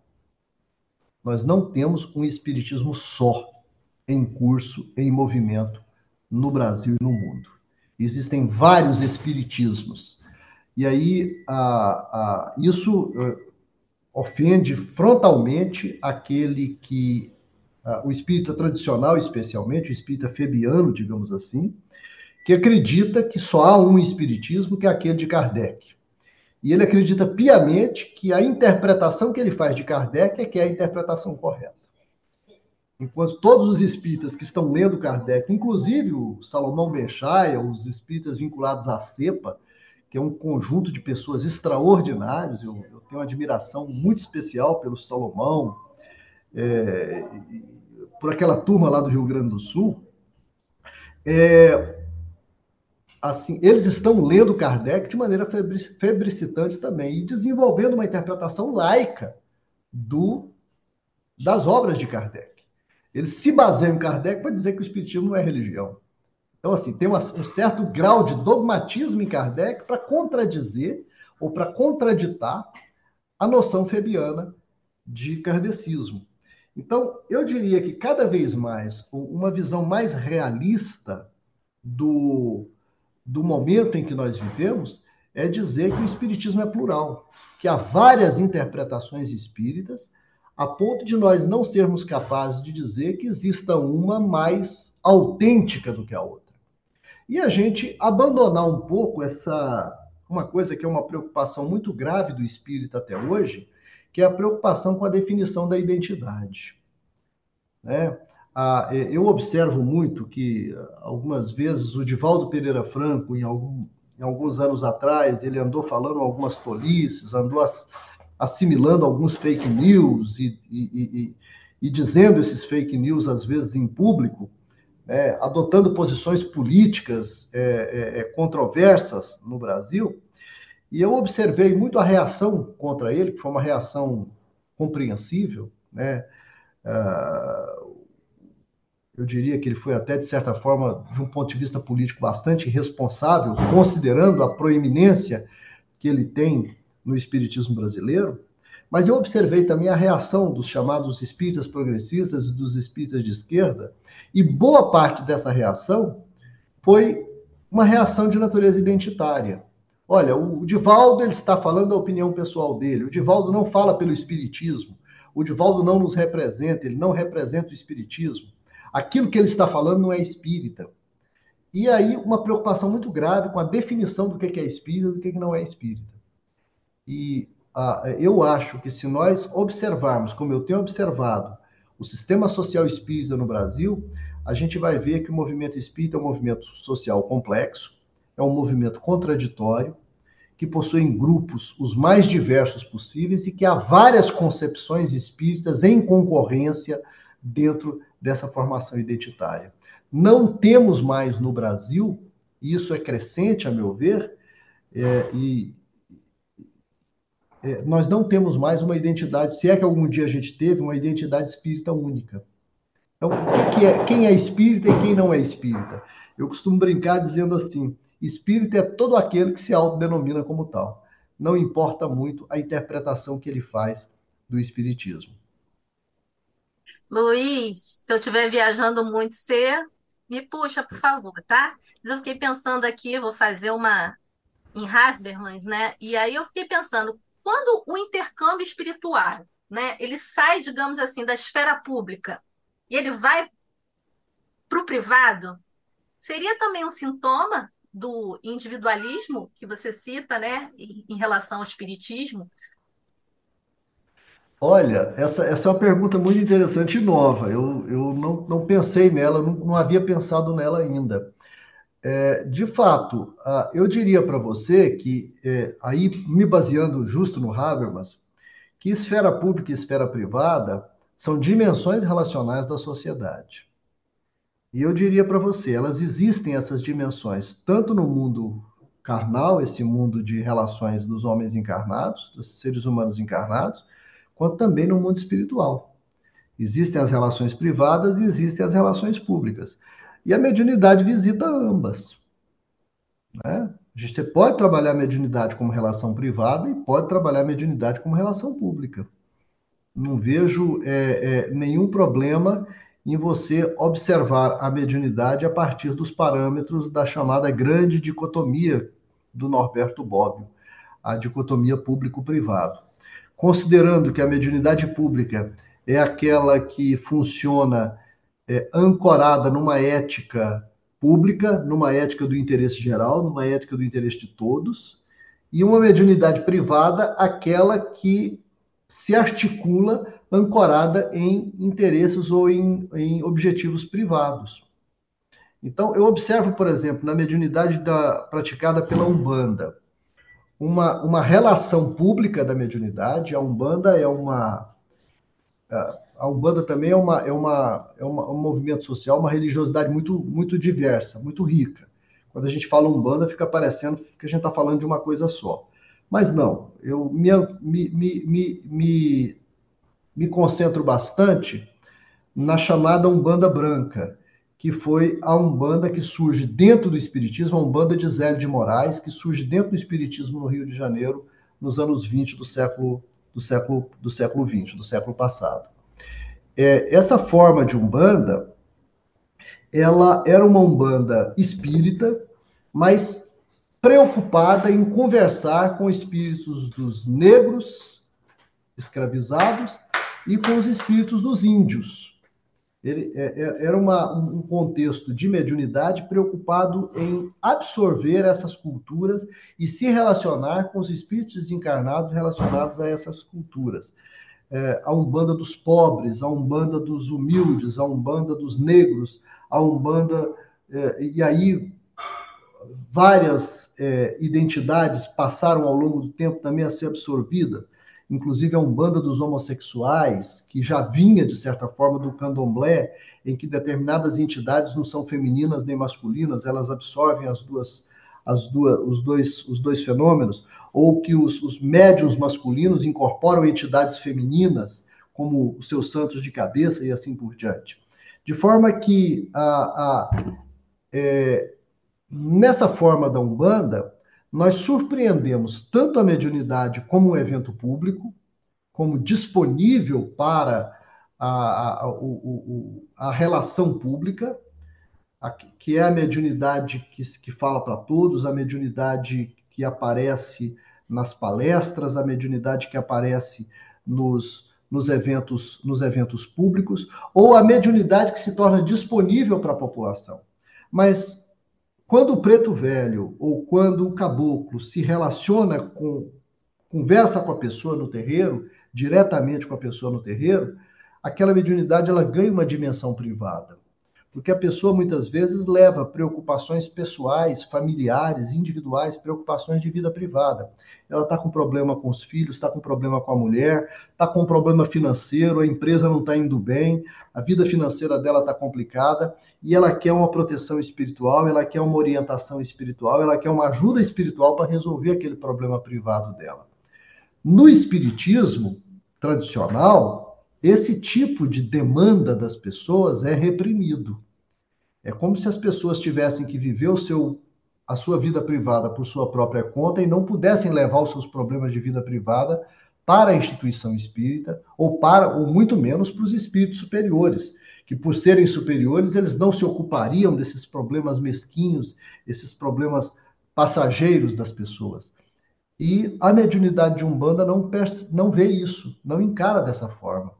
Você pode levar uma demanda privada, um problema pessoal seu, para o espírito, que ele vai, como se ele fosse um psicoterapeuta espiritual, é, é, se solidarizar com você e até às vezes falar: olha, eu vou te ajudar, vou arrumar uns clientes para você, para melhorar sua vida econômica, para melhorar sua vida financeira.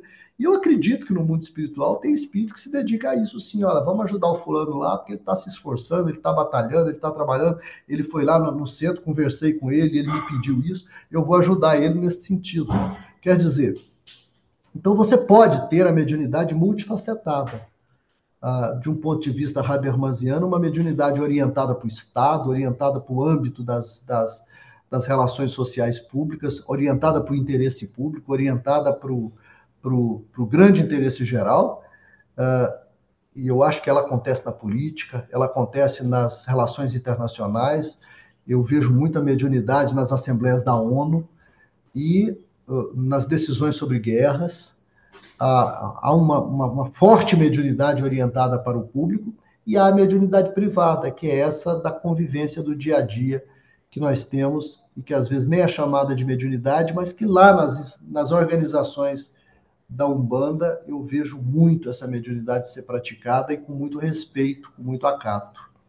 Então eu acho que a mediunidade tem sim essa, essas múltiplas faces de manifestação e cada uma delas a gente precisa estudar para entendermos como é que as relações socioespirituais elas de fato acontecem entre, os, entre as pessoas encarnadas e desencarnadas, entre os seres humanos, entre os, os espíritos, sejam eles encarnados e desencarnados, nessa grande economia de sentidos que é o mundo em que a gente vive, multidimensional e intercorpóreo. É, bom, eu vou fazer duas perguntas em uma. Né? A, a, a, primeira é só um, um adendozinho, a gente já está indo para o final da pauta. Mas eu fiquei curioso com esse negócio de mediunidade nas Nações Unidas. Faz todo sentido, mas eu nunca tinha pensado nisso. É, se você puder depois dar uma explicadinha rápida sobre isso, eu agradeço. Sim. E a segunda coisa, você fala no livro e no curso também sobre um debate eterno que há entre os espíritas sobre quais seriam as ideias sociais e políticas de Kardec. Mas você diz também que, em um certo momento, que propostas sociais inspiradas no espiritismo de alguma forma necessariamente se alinhariam a uma esquerda né? Ah, sim. E eu queria então que você falasse um pouco sobre isso, como é que você vê é, isso. E é outra pergunta que provavelmente vai fazer algumas pessoas quererem parar de ouvir. é, mas, mas eu acho que isso é, isso é importante porque a gente está falando de valores, né, de princípios, e, e isso é importante resgatar. Não, a, a, questão da mediunidade na ONU, é claro que eu não falei que, os, que na ONU eles estão, estejam fazendo sessões espíritas, não é nesse sentido. Mas eu acredito com, com, eu tenho muita convicção de que as pessoas que são dotadas de alta responsabilidade pública, com certeza elas são assistidas é, por espíritos que têm também no mundo espiritual, seja de maneira eleita, seja de maneira indicada, essas altas responsabilidades públicas. Porque está em jogo não somente o, o, os destinos do planeta, o, as, a, as vidas das pessoas, as vidas das sociedades estão em jogo. Então, É, quando eu falo em mediunidade na ONU, eu estou falando que qualquer assembleia internacional, qualquer jogo político, muito provavelmente tem muita mediunidade pública envolvida aí. Né? E essa mediunidade pública com todas as contradições que a mediunidade traz. Né? Interferência e influência de grupos espirituais de toda sorte, que vão é, se posicionar a fim de, de, de fazer convergir uma economia de sentidos que direcione as regras do mundo. É, eu confio muito que o mundo espiritual faça muita política. Caso contrário, eu vou ficar muito decepcionado quando eu desencarnar de ver decisões de é, extraordinária importância e de uma consequência muito grande serem ignoradas por espíritos que falam, ah, nós não nos envolvemos com política. De, de maneira nenhuma. Quem não se envolve com política é governado pelos que se envolvem. Quem não gosta de política é governado pelos que gostam. Então, a, a, a, essa apoliticidade do movimento espírita é algo extraordinariamente questionável. O movimento espírita não tem que se posicionar partidariamente, obrigatoriamente, mas ele precisa se posicionar politicamente. Ele tem que saber qual é o rumo que deve ter a sociedade. E é nesse sentido que eu entro na, na, na questão que você faz, de que, na minha visão, e essa é a defesa que eu faço desse livro, o Espiritismo é originalmente progressista. Quem determina o Espiritismo como uma doutrina progressista, como um movimento progressista, é o próprio Kardec. O Espiritismo é progressista. E é progressista mesmo sendo, tendo sido é, adequado à moralidade burguesa, como eu disse, do século XIX. Por que, que ele era progressista em relação a isso. Ele era progressista porque a burguesia do século XIX era uma burguesia revolucionária. Rodrigo, quem, quando a gente fala em esquerda e direita na política, nós estamos nos referindo a, uma, a, uma, a, um, a um posicionamento que ele nasce na Assembleia Nacional Constituinte da França, no final do século XVIII, em plena Revolução Francesa. A Revolução Francesa foi uma, uma guerrilha que aconteceu nas ruas de Paris, na França do, do final do século XVIII, que durou mais ou menos 10 anos. Por mais ou menos seis desses 10 anos, a Assembleia Nacional Constituinte promulgou uma nova Constituição na França e promulgou a primeira Declaração dos Direitos da Pessoa Humana, a primeira Declaração Universal dos Direitos Humanos, inspirada em grande sentido também pelas dez emendas da Constituição norte-americana que haviam sido aprovadas nessa mesma época. A... E a Assembleia Nacional Constituinte Francesa, ela se dividia em três, em três lugares. O primeiro lugar, o lugar do rei. À direita do rei se sentava o clero e a nobreza. O clero e a nobreza, o segundo estado, se sentava à direita do rei. E à esquerda do rei se sentavam os representantes da plebe que era o terceiro estado. A plebe eram os burgueses. A burguesia que era a plebe. Quando Allan Kardec, 50 anos depois desse momento da Revolução Francesa, emerge dando centralidade a uma moralidade individualista, burguesa, para colocá-la como centro do pensamento espírita, ele estava posicionando o espiritismo à esquerda do processo político, ainda que ele não entrasse nas controvérsias. Porque a moralidade burguesa, a burguesia, era de esquerda. Foi ela que criou essa ideia de esquerda. Quem inventou a esquerda na política foi a burguesia. Ela se torna direita depois por causa que o Estado se tornou dela. E surgiu uma nova classe plebeia, que eram os proletários, os trabalhadores, que passaram a assumir, exigir determinados direitos e fazer determinadas reivindicações, que passaram a ser a esquerda dessa nova direita. Você percebe? Então, originalmente, o espiritismo é progressista e originalmente o espiritismo é de esquerda. E, diante do conflito entre capital e trabalho, diante do conflito entre a riqueza e a população e o sofrimento da população, o posicionamento natural e ético do espírita tem que ser um posicionamento a favor da população, a favor da sociedade. O espírito humano é que é aquilo que deve ser defendido, e não as coisas materiais, e não o desenvolvimento material. Então, hoje nós temos uma burguesia de direita que se articula na promoção da riqueza, na defesa do próprio patrimônio, e nós temos uma posição de esquerda mais vinculado aos movimentos sociais, aos movimentos de trabalhadores, que se articula no interesse da sociedade, no interesse das pessoas. Então, quando nós separamos interesses de direita e de esquerda, nós estamos falando interesses do capital, interesses do dinheiro, interesses das pessoas. A mim me parece indiscutível que o Espiritismo, por ser uma doutrina dos espíritos, é uma doutrina das pessoas.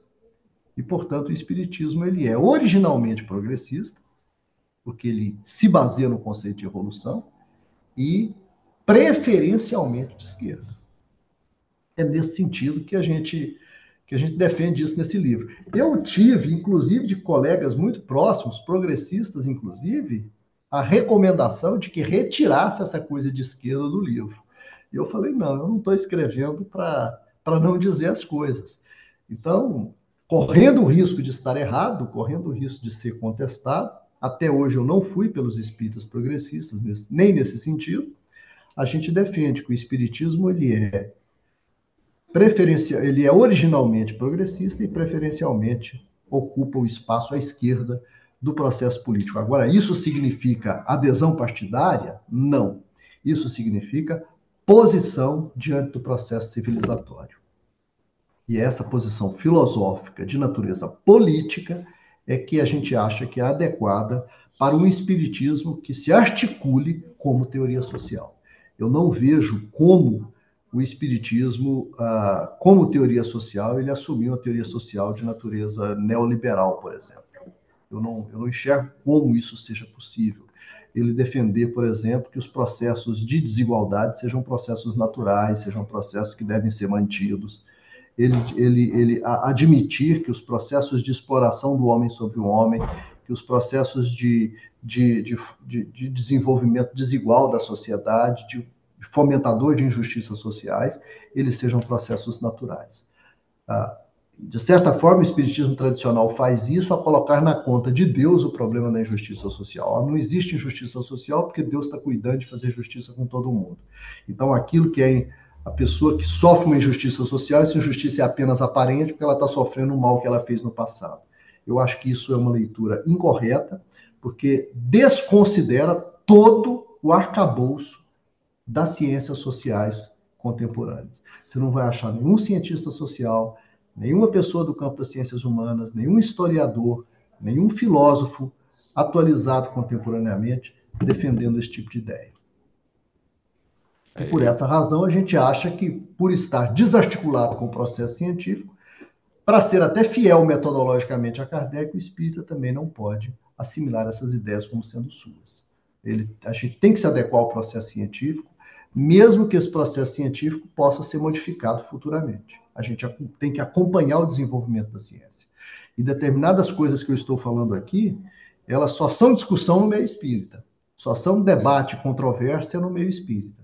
No âmbito das ciências sociais, elas são já coisas coisa estabelecida, já é conceito estabelecido. Aliás, vale lembrar que no livro tem um capítulo inteiro sobre a história das teorias sociais espíritas, né? Das tentativas de formular uma teoria social. Sim, sim. Você faz um histórico aí de alguns é, escritores que e têm uma... sido resgatados nos últimos tempos. E, e, o que é mais interessante, Rodrigo, o que é mais interessante, todos os autores, todos, sem falhar nenhum, todos os autores que trataram de teoria social no Espiritismo ou a partir do Espiritismo dialogaram com a, as teorias progressistas e teoria, as teorias de esquerda, especialmente com o marxismo.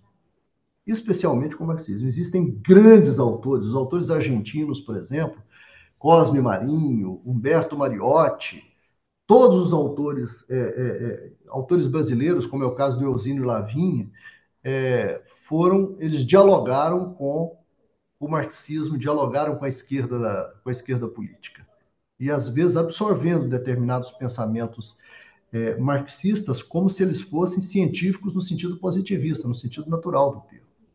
Ah, mas apesar de todos os equívocos que eventualmente eles cometeram, é, é, é indiscutível. Não existe um, uma teorização ou uma tentativa de teorização social. Eu não sou a primeira pessoa que faz isso, portanto. Não existe uma tentativa de teorização social é, a partir do Espiritismo, que não seja um diálogo com a esquerda do processo político.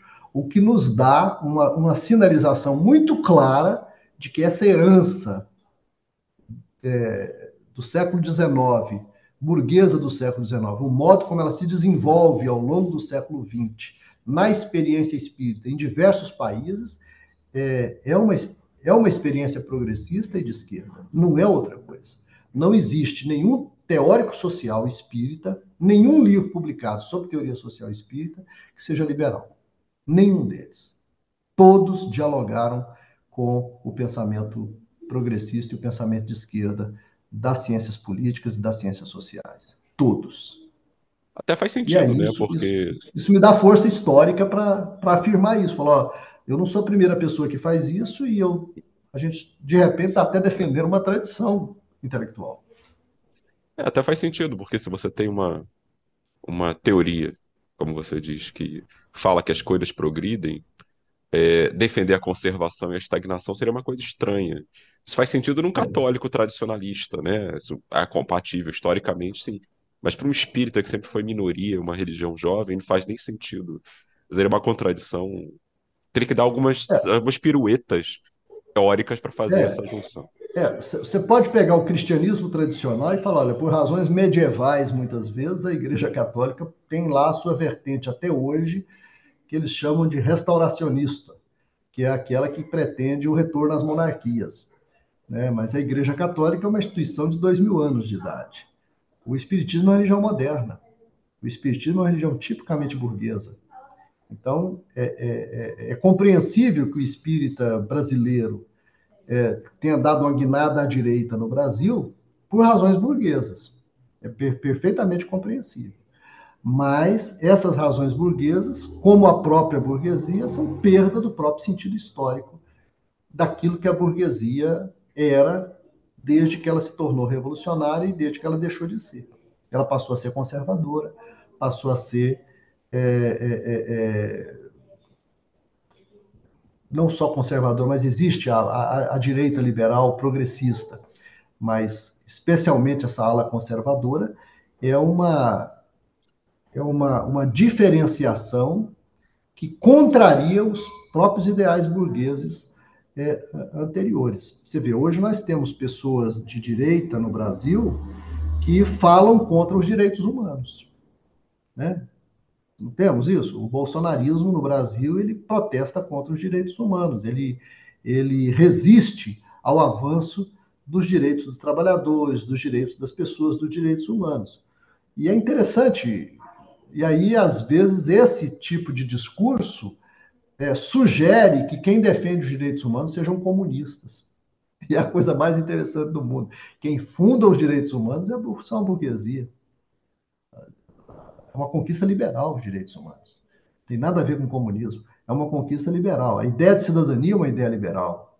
A gente vê lá no Marshall, é, que foi um, um, um, economista que pensou uma razão liberal que, que pudesse se prevenir das revoluções comunistas, contra as revoluções comunistas. A ideia de cidadania foi uma resposta liberal ao avanço do comunismo no mundo durante a Guerra Fria. Ah, então, essa compreensão histórica nos traz com toda a garantia essa, o reforço a essa ideia de que eu não tenho dúvida nenhuma disso, que o Espiritismo é originalmente progressista e preferencialmente de esquerda. É, o espírita correto, o espírita fiel às, aos princípios fundamentais, aos valores que fundam o Espiritismo, ele com certeza vai adotar uma postura mais à esquerda no processo político como diz o livro dos Espíritos, numa sociedade regida pela lei do Cristo, ninguém morreria de fome. Tem uma passagem ninguém assim. Pode morrer de, ninguém, pode, ninguém pode morrer de fome. Né? O equívoco é você pensar que você vai dar conta da fome do mundo fazendo caridade e não é. desenvolvendo políticas sociais. É. Né? Esse é o equívoco. Esse é o equívoco. Mas esse equívoco é facilmente desfeito com um pouquinho de estudo de sociologia, um pouquinho de estudo de história, um pouquinho de estudo de ciência política dentro do, do, do, espiritismo, que é o que às vezes, é o que na maioria das vezes nós não temos, né? O espírita não estuda sociologia, não estuda ciência política, não estuda história. Se ele estudasse, ele facilmente conseguiria desenvolver uma articulação do pensamento espiritual na direção da, daquilo que os, aponta o caminho civilizatório da própria humanidade. Ai, com certeza isso ia dar uma forcinha aí para o mundo de regeneração, né? Porque iria trazer posturas diferentes a partir dessas reflexões no mundo, né? E Luiz, deixa eu fazer uma pergunta aqui relacionada a algo que a gente percebeu ao longo de todo o seu texto. Você insiste nessa necessidade desse diálogo e do debate, né? E, mas só que a gente percebe que o nível educacional mais alto entre as religiões brasileiras né, está associado ao espiritismo. Só que o movimento espírita não tem essa cultura de debate interno de uma maneira né, bem estabelecida.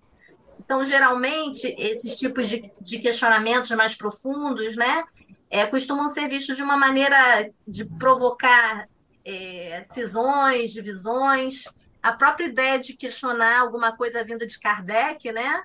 Ou de médios como Chico Xavier ou de Valdo, muita gente leva para o lado pessoal, como se fosse algo ofensivo. E aí, nesse contexto, esse livro, que traz tantas provocações teóricas e de perspectiva, né, de pensar a nossa contemporaneidade, como é que tem sido recebido? Você, como estudioso da é. comunicação, você tem alguma sugestão de como melhorar esse ambiente, esse silenciamento né, no movimento espírita? Olha, é, a, o silenciamento do movimento espírita tradicional é algo que a gente já espera que aconteça. Né? É, mas é, uma coisa que eu não espero que aconteça, e eu acho que não está acontecendo, é as pessoas não lerem os livros que estão sendo publicados inclusive esse meu. É, eu acho que até para contradizê-lo ele tem que ser lido. E eu acho que uh, uh, isso isso já está acontecendo. Uh, eu, eu tenho achado muito interessante porque quando eu quando eu falei para vocês que esse livro ele é resultado de uma de um acerto de contas meu com a mentalidade espírita, é, quando, é, no, no, início da pandemia, em 2020, o Coletivo Espírita Livre Pensar de Curitiba me convidou para uma palestra sobre teoria social espírita e eu propus um curso. E aí eu planejei esse curso para seis aulas e acabou virando oito aulas e assim de uma riqueza de debate muito maior do que eu esperava. Eu confesso a você que o pensamento que eu tinha na época e que eu conversava com os amigos espíritas aqui de Goiânia era de que eu seria duramente combatido. Signates, você vai enfrentar um, um, um, problema seríssimo que muita gente vai bater, muita gente vai te contradizer, muita gente vai te contestar. E palavra de honra, você, Rodrigo, você assistiu os meus vídeos, eu cada vídeo que eu gravei, eu ficava pensando, falei, gente, qual será que vai ser o combate que eu vou receber agora?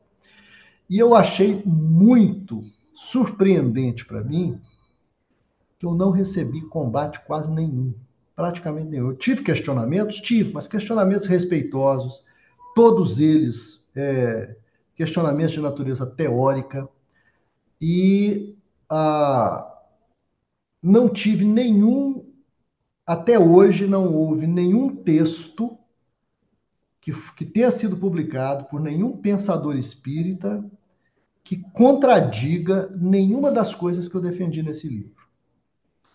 Uma das pessoas mais críticas é, do pensamento progressista espírita, que é o jornalista Wilson Garcia, é, eu esperava dele um comentário bastante crítico ao meu livro e ele me fez um texto que virou prefácio do livro. Então, assim, eu confesso a você que até agora eu ainda estou aguardando uma contestação forte ao meu livro. Até hoje eu não tive. Assim, eu sinto muita falta disso. Eu sou um acadêmico acostumado com o embate. É, inclusive, uma das prefaciadoras, que é a professora Ângela, é uma professora da UFG, colega minha espírita, e que eu conheço ela desde o início dos anos 80. Eu tenho aí quase 50 anos de, pelo menos 40 anos completos, 40 a 45 anos de amizade com a professora Ângela Moraes. Ela é professora da Universidade Federal de Goiás, é doutora hoje em linguística, é uma pessoa de uma de uma erudição bastante grande na área que ela estuda e que estuda espiritismo, é uma das fundadoras da Associação Espírita de Pesquisa em Ciências Humanas e Sociais, da EFOS. É, já foi, parece que foi a primeira presidente da EFOS, primeiro a segunda, e é uma pessoa que eu tenho o maior respeito por ela. E ela prefacia meu livro e ela diz assim, ela fala de mim no livro, fala, o Signatis é uma pessoa que gosta muito do embate, que ele não teme, se você tem alguma, alguma crítica a ele, você faz e ele vai gostar da crítica, ele vai gostar de enfrentar, ele não tem medo de mudar de ideia se ele tiver errado. Eu sou muito, eu tenho, eu tenho tentado ter uma honestidade intelectual nesse nível. Mas até agora, Érica, eu não tive nenhuma contestação séria, nem do espiritismo tradicional, que, como você diz, tende ao silenciamento, nem do espiritismo progressista, que tem lido essas coisas e debatido comigo no nível de respeito muito grande. É, mas eu acho que ainda vai aparecer alguma crítica, algum posicionamento de confrontação que eu terei que enfrentar. Ah, o livro foi publicado este ano, no começo desse ano, em formato e-book, mas o formato e-book ele prospera, prosperou pouco e agora está em formato é, impresso. Em formato impresso, ele está à venda há duas semanas apenas. E, assim, o que eu tenho lido nas redes sociais, o Márcio Salles Saraiva, ele escreveu um texto, houve outras pessoas que também escreveram textos publicados nas redes sociais a respeito do meu livro, que eles leram e, e, e testemunharam. Até agora, eu não recebi ainda uma uma, um posicionamento de contestação ou um posicionamento crítico forte. Eu espero receber ainda, mas ainda não aconteceu.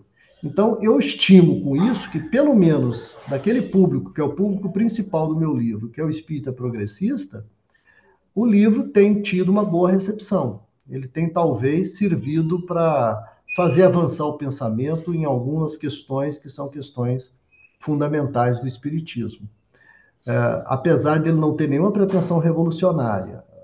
A gente, na verdade, a grande intenção ao publicar esse livro é dar início a um debate. Um debate que a gente sabe que precisa ser feito. Um debate que a gente sabe que nem o espírita progressista ele possui fundamentos conceituais para desenvolver um debate espírita consistente que alcance as questões culturais, sociais, econômicas e políticas do mundo. Então, Contribuir nesse sentido foi a minha intenção, mas no sentido de fazer, de, de abrir uma discussão, de abrir um debate, fazer com que coisas como este podcast aconteçam, para que a gente possa, de fato, colocar esses assuntos em pauta e as pessoas possam pensar sobre ele, concordando ou discordando, mas fazer com isso avançar o debate dessas temáticas, fazer avançar o debate da, daquela metodologia que foi, fundou o Espiritismo, que foi esquecida depois, para que o Espiritismo retorne a um diálogo forte com a racionalidade de cada contemporaneidade. Até agora eu não tive nenhuma contestação séria. Eu espero tê-la o tão cedo possível e assim eu tenho uma, uma vontade muito grande de debater fortemente com alguém que conteste meu livro, que conteste essas ideias, porque eu não tenho nenhuma pretensão canônica, eu não acredito que eu esteja certo em todas as coisas que eu falei, mas elas foram o mais bem fundamentadas possível e ditas com a maior honestidade possível.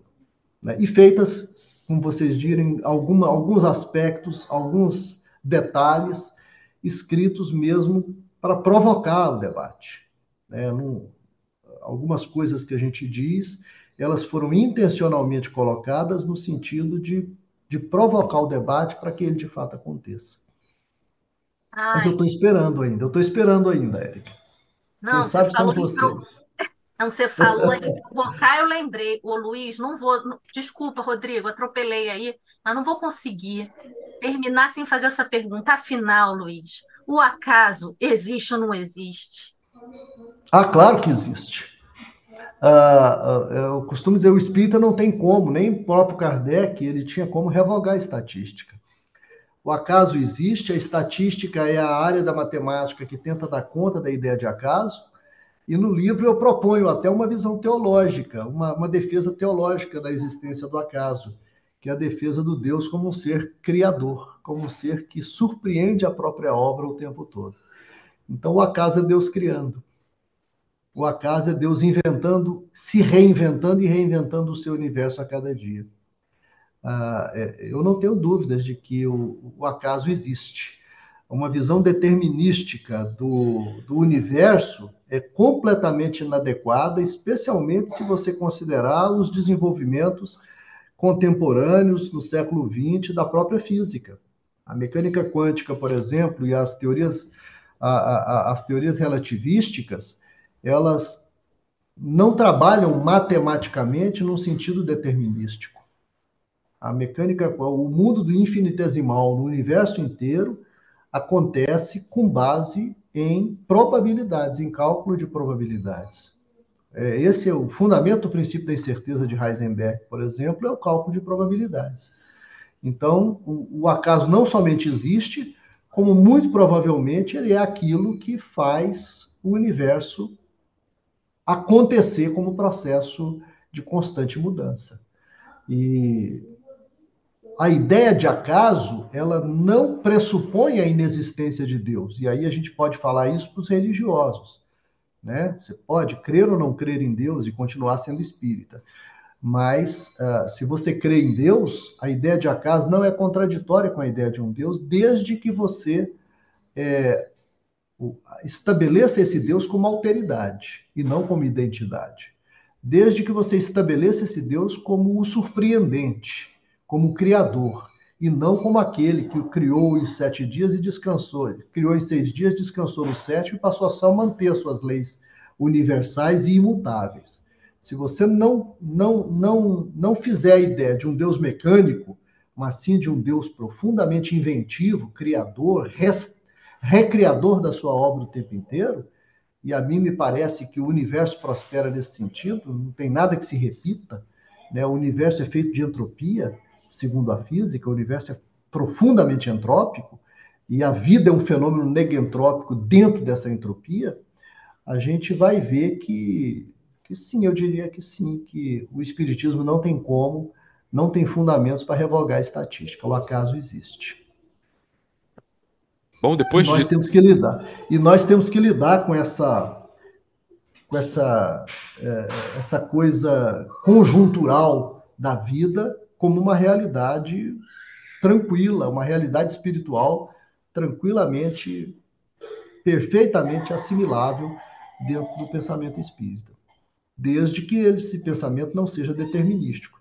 Desde que a gente tenha a ideia da reencarnação como uma política e não como algo determinado.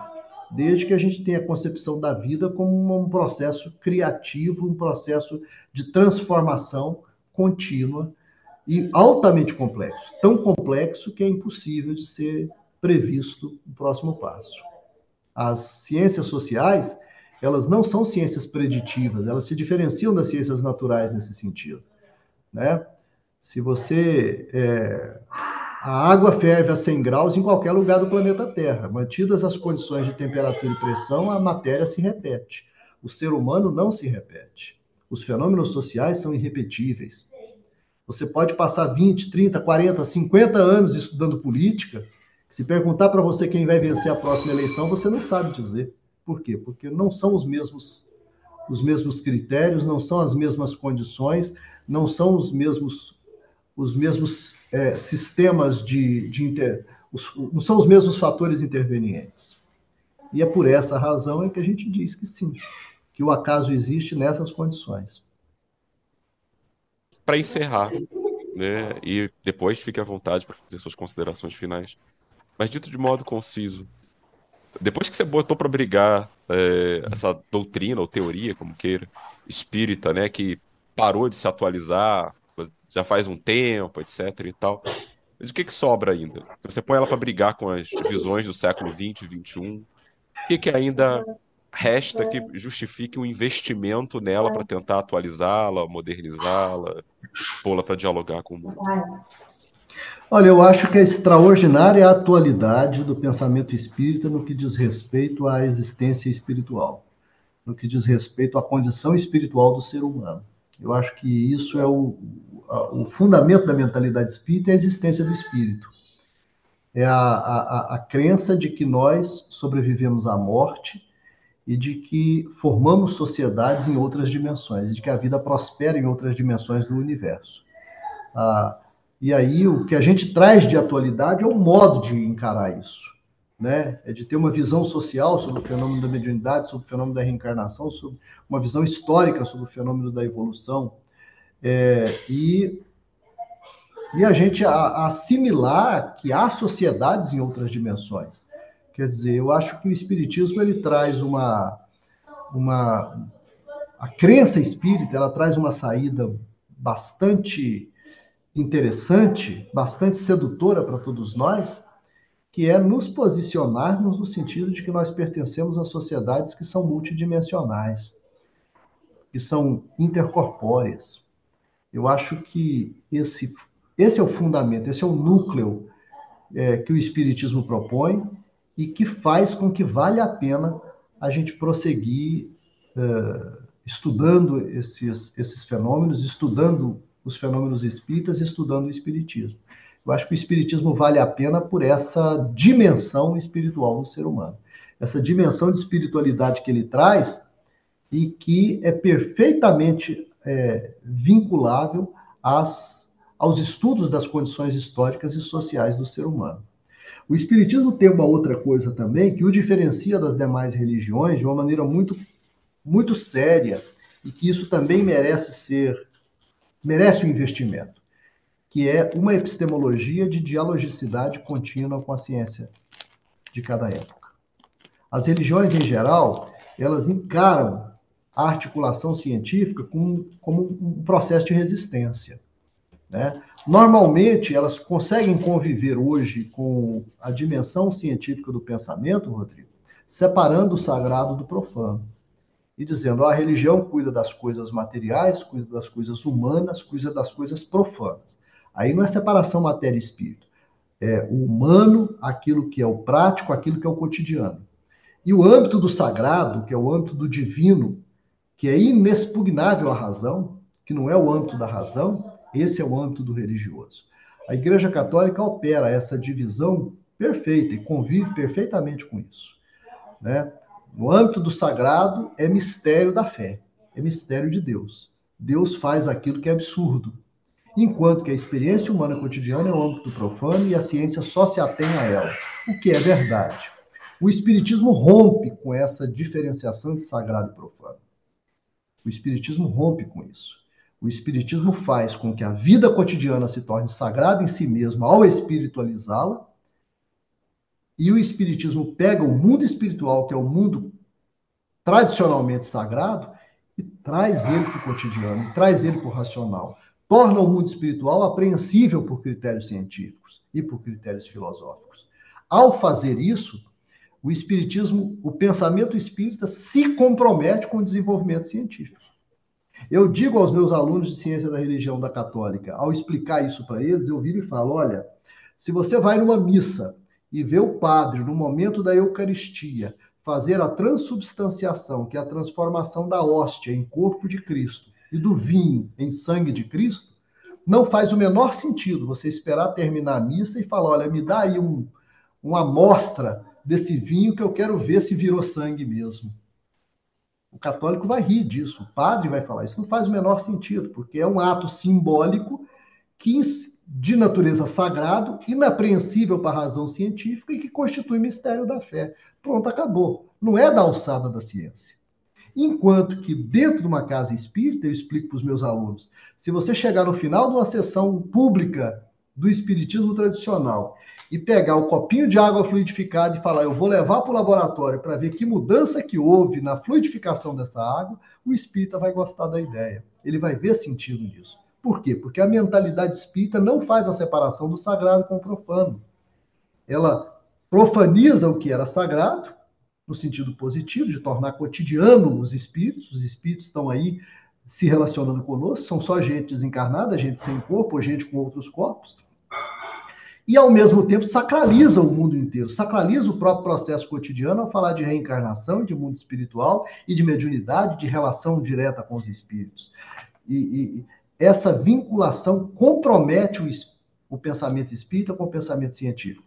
E esse comprometimento, Rodrigo, do pensamento espírita com o pensamento científico é algo que eu acho que também merece, é, faz com que o espiritismo seja uma coisa diferente, atual atualizável e profundamente interessante ser trabalhada do ponto de vista científico. É muito melhor estudar, do ponto de vista das ciências das religiões, o espiritismo do que as outras religiões. Porque o espiritismo você consegue conversar cientificamente com ele e questionar a fé espírita a partir da ciência. Não faria o menor sentido a gente fazer uma discussão com os teólogos evangélicos, protestantes ou católicos, questionando a teologia deles a partir da ciência. Por quê? A ciência não tem nada a ver com a teologia. Enquanto que com o espiritismo, a ciência tem tudo a ver com a teologia espírita, tem tudo a ver com os, os fundamentos do pensamento espírita. Então, eu acho que a epistemologia do espiritismo também deve ser conservada, além dessa visão do espírito sobrevivente à morte, do espírito como um ser é, intercorpóreo e multidimensional, que é uma visão extraordinariamente lúcida e avançada que o espiritismo traz. Eu acho que é por isso que vale a pena prosseguir. Luiz Signats, muito obrigado pela sua participação hoje. Foi um prazer.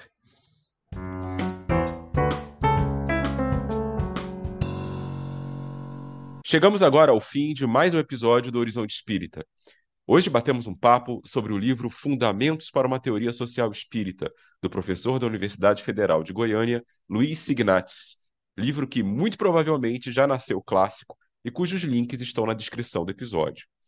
Aproveito para lembrar que o Horizonte Espírita está disponível nas principais plataformas de podcast e também tem um perfil no Instagram, arroba Horizonte Espírita, tudo junto, e no YouTube. Nosso e-mail de contato é horizontespírita2, arroba gmail.com, e ali estamos abertos a críticas, sugestões e o que mais vocês quiserem dizer. A todos vocês, um muito obrigado e até a próxima.